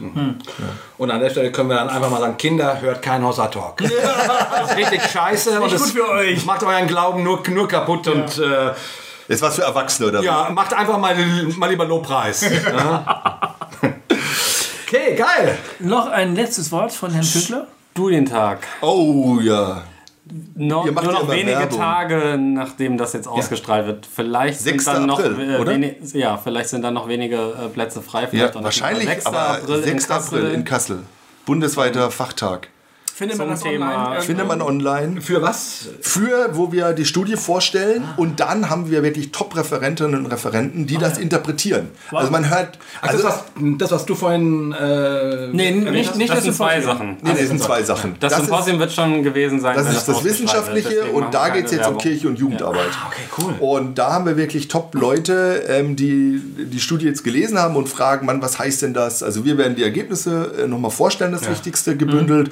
Und dann werden wir ähm, ähm, Kommentare hören, dann wird es Workshops geben ähm, von ähm, eben Musik und Lobpreis und Social Media und so weiter. Was bedeutet das jetzt für die praktische Arbeit? Und äh, da freuen wir uns schon wie Bolle drauf. Und das ist am, Am 6. April Wann? Sechsten- Am 6. April. am 6. April. in Kassel. in, in Kassel. Kassel. Und das, Wich- das Witzige ist, äh, die Studierenden waren ganz äh, irritiert. Herr Feig, Sie haben da einen Fehler gemacht. Sag ich, warum? Als Student kostet es 25 Euro Eintritt. Und da kriege ich Mittagessen, einen Kaffee trinken und das Buch für 30 Euro. Sag ich, ja. Ja, aber da kann ich das Buch ja hinterher verkaufen, habe auch 5 Euro Gewinn gemacht. Ich, genau. Äh, das ist dann, äh, genau. Aber das wird gefördert, ähm, auch von der Bundesregierung, der AJ und so weiter. Und deshalb haben wir da, wir wollen ja nichts gewinnen, haben wir wirklich alles. Man kriegt sogar das Buch geschenkt, wenn man dahin geht. Es lohnt sich. Leute, kommt vorbei. 6. April in Kassel. Du schreibst es am besten in die Shownotes, Ja, würde ich ja, sagen, ja. Mit, mit dem Link, Ja. so dass man das schnell findet. Ja, das mache ich. Hey, das war super, Ja. total Ja, spannend. vielen Dank für die Geiles Einladung. Gespräch, echt vielen, Sehr viel Dank. Spaß gemacht. Und vielen Dank für die Studie. Ich finde, da steckt so viel drin. Also wir könnten jetzt wahrscheinlich n- noch einen ganzen Abend weitersprechen. Äh, Zieht euch das mal rein. Also Generation Lobpreis äh, ist echt ein spannendes Buch, wenn man sich für Jugendarbeit oder Jugend oder Entwicklung überhaupt interessiert. Wir sollten mal zwei Jugendliche zu Hossata reinladen. Ja, das ist also das kann man auch noch sagen. Wir haben ja zum Beispiel hinterher hinten dran nicht nur unsere beiden Kommentare oder Interpretationen, Genau, ja. sondern wir haben vier Gruppen gebeten, die Ergebnisse aus ihrer Sicht. Und da haben wir zum Beispiel auch eine Gruppe an jungen Lobpreisleiterinnen und Lobpreisleitern mit 20, 22 Jahren aus der Zielgruppe gebeten. Das ist total spannend, das zu lesen. Wir haben so einen alten Lobpreisleiter, vergib mir Albert, Albert Frei gebeten. Was sagt der denn, der sozusagen von Anfang an dabei ist? Wir haben einen Kirchenmusiker gefragt, ja. Wir haben einen Theologen von der Uni Heidelberg gefragt, wie er das. Also es sind ganz unterschiedliche, und das ist das, was auch so spannend ist, dass äh, man mit seiner Brille und mit seinem äh, Thema natürlich das auch liest, mit seiner Biografie, mit seinem Alter, äh, mit seiner Glaubenshaltung liest man das und dann kommt man in die, in die Diskussion und das finden wir auch echt spannend und da lernen wir auch echt ganz viel. Ja. Ja. Und da muss man auch ähm, jetzt ähm, unterscheiden, ja, die, diese die, abschließend, die das ähm, Kommentar geschrieben haben jetzt. Das, war, das sind Leute aus der Hochschule und ich habe mal in, in der Analyse und ich war dann irgendwie ähm, in einer Vorlesung bisschen genervt. Dann ging es irgendwie wieder um Lobpreis und ich habe gesagt, naja, also irgendwie Lobpreis, ja, irgendwas Negatives gesagt, ich weiß gar nicht mehr was. Und dann kam nach der Vorlesung die Studierenden zu mir und sagen, Herr, Lob, Herr Feix, Sie haben uns, Sie, Sie haben uns gerade echt beleidigt, ne? Wow. Also äh, das hat, das, das geht nicht eigentlich, ja. Und ich war so, ach nein, ne? mich entschuldigt und so. Und dann ähm, habe ich gesagt, naja, also dann erklären Sie mir es doch mal. Und dann haben wir uns getroffen, es gab dreimal für zwei Stunden. Und die ersten zwei Mal habe ich wirklich nur zugehört, was die jungen Leute unter Lobpreis verstehen und ihre Ernsthaftigkeit und was sie beschäftigt. Das war hochspannend. Und das Ergebnis ist dann sozusagen dieser Kommentar von denen, als ich gesagt habe, ah, vielleicht brauche nicht nur ich Nachhilfe in der Interpretation mit, äh, mit meinem Erleben von Lobpreis in den letzten 25 Jahren, sondern müssen wir diese junge Stimme auch mal hören. Ja? Das, das fand ich für mich auch nochmal, also hat sich für mich auch nochmal einiges verändert. Also das hat einmal so eine, ja klar, akademisch-wissenschaftliche Schiene, aber es hat auch eine ganz persönliche Schiene, ähm, wie ich Dinge sehe und erlebe und glaube jetzt. Vielen Dank. Ein sehr, sehr pickepackevolles Ja. Gespräch. Danke, dass du zugehört habt, Freunde. Wir verabschieden uns. Zu viert. Zu einem Dreifachen. Hossa! Hossa! Hossa!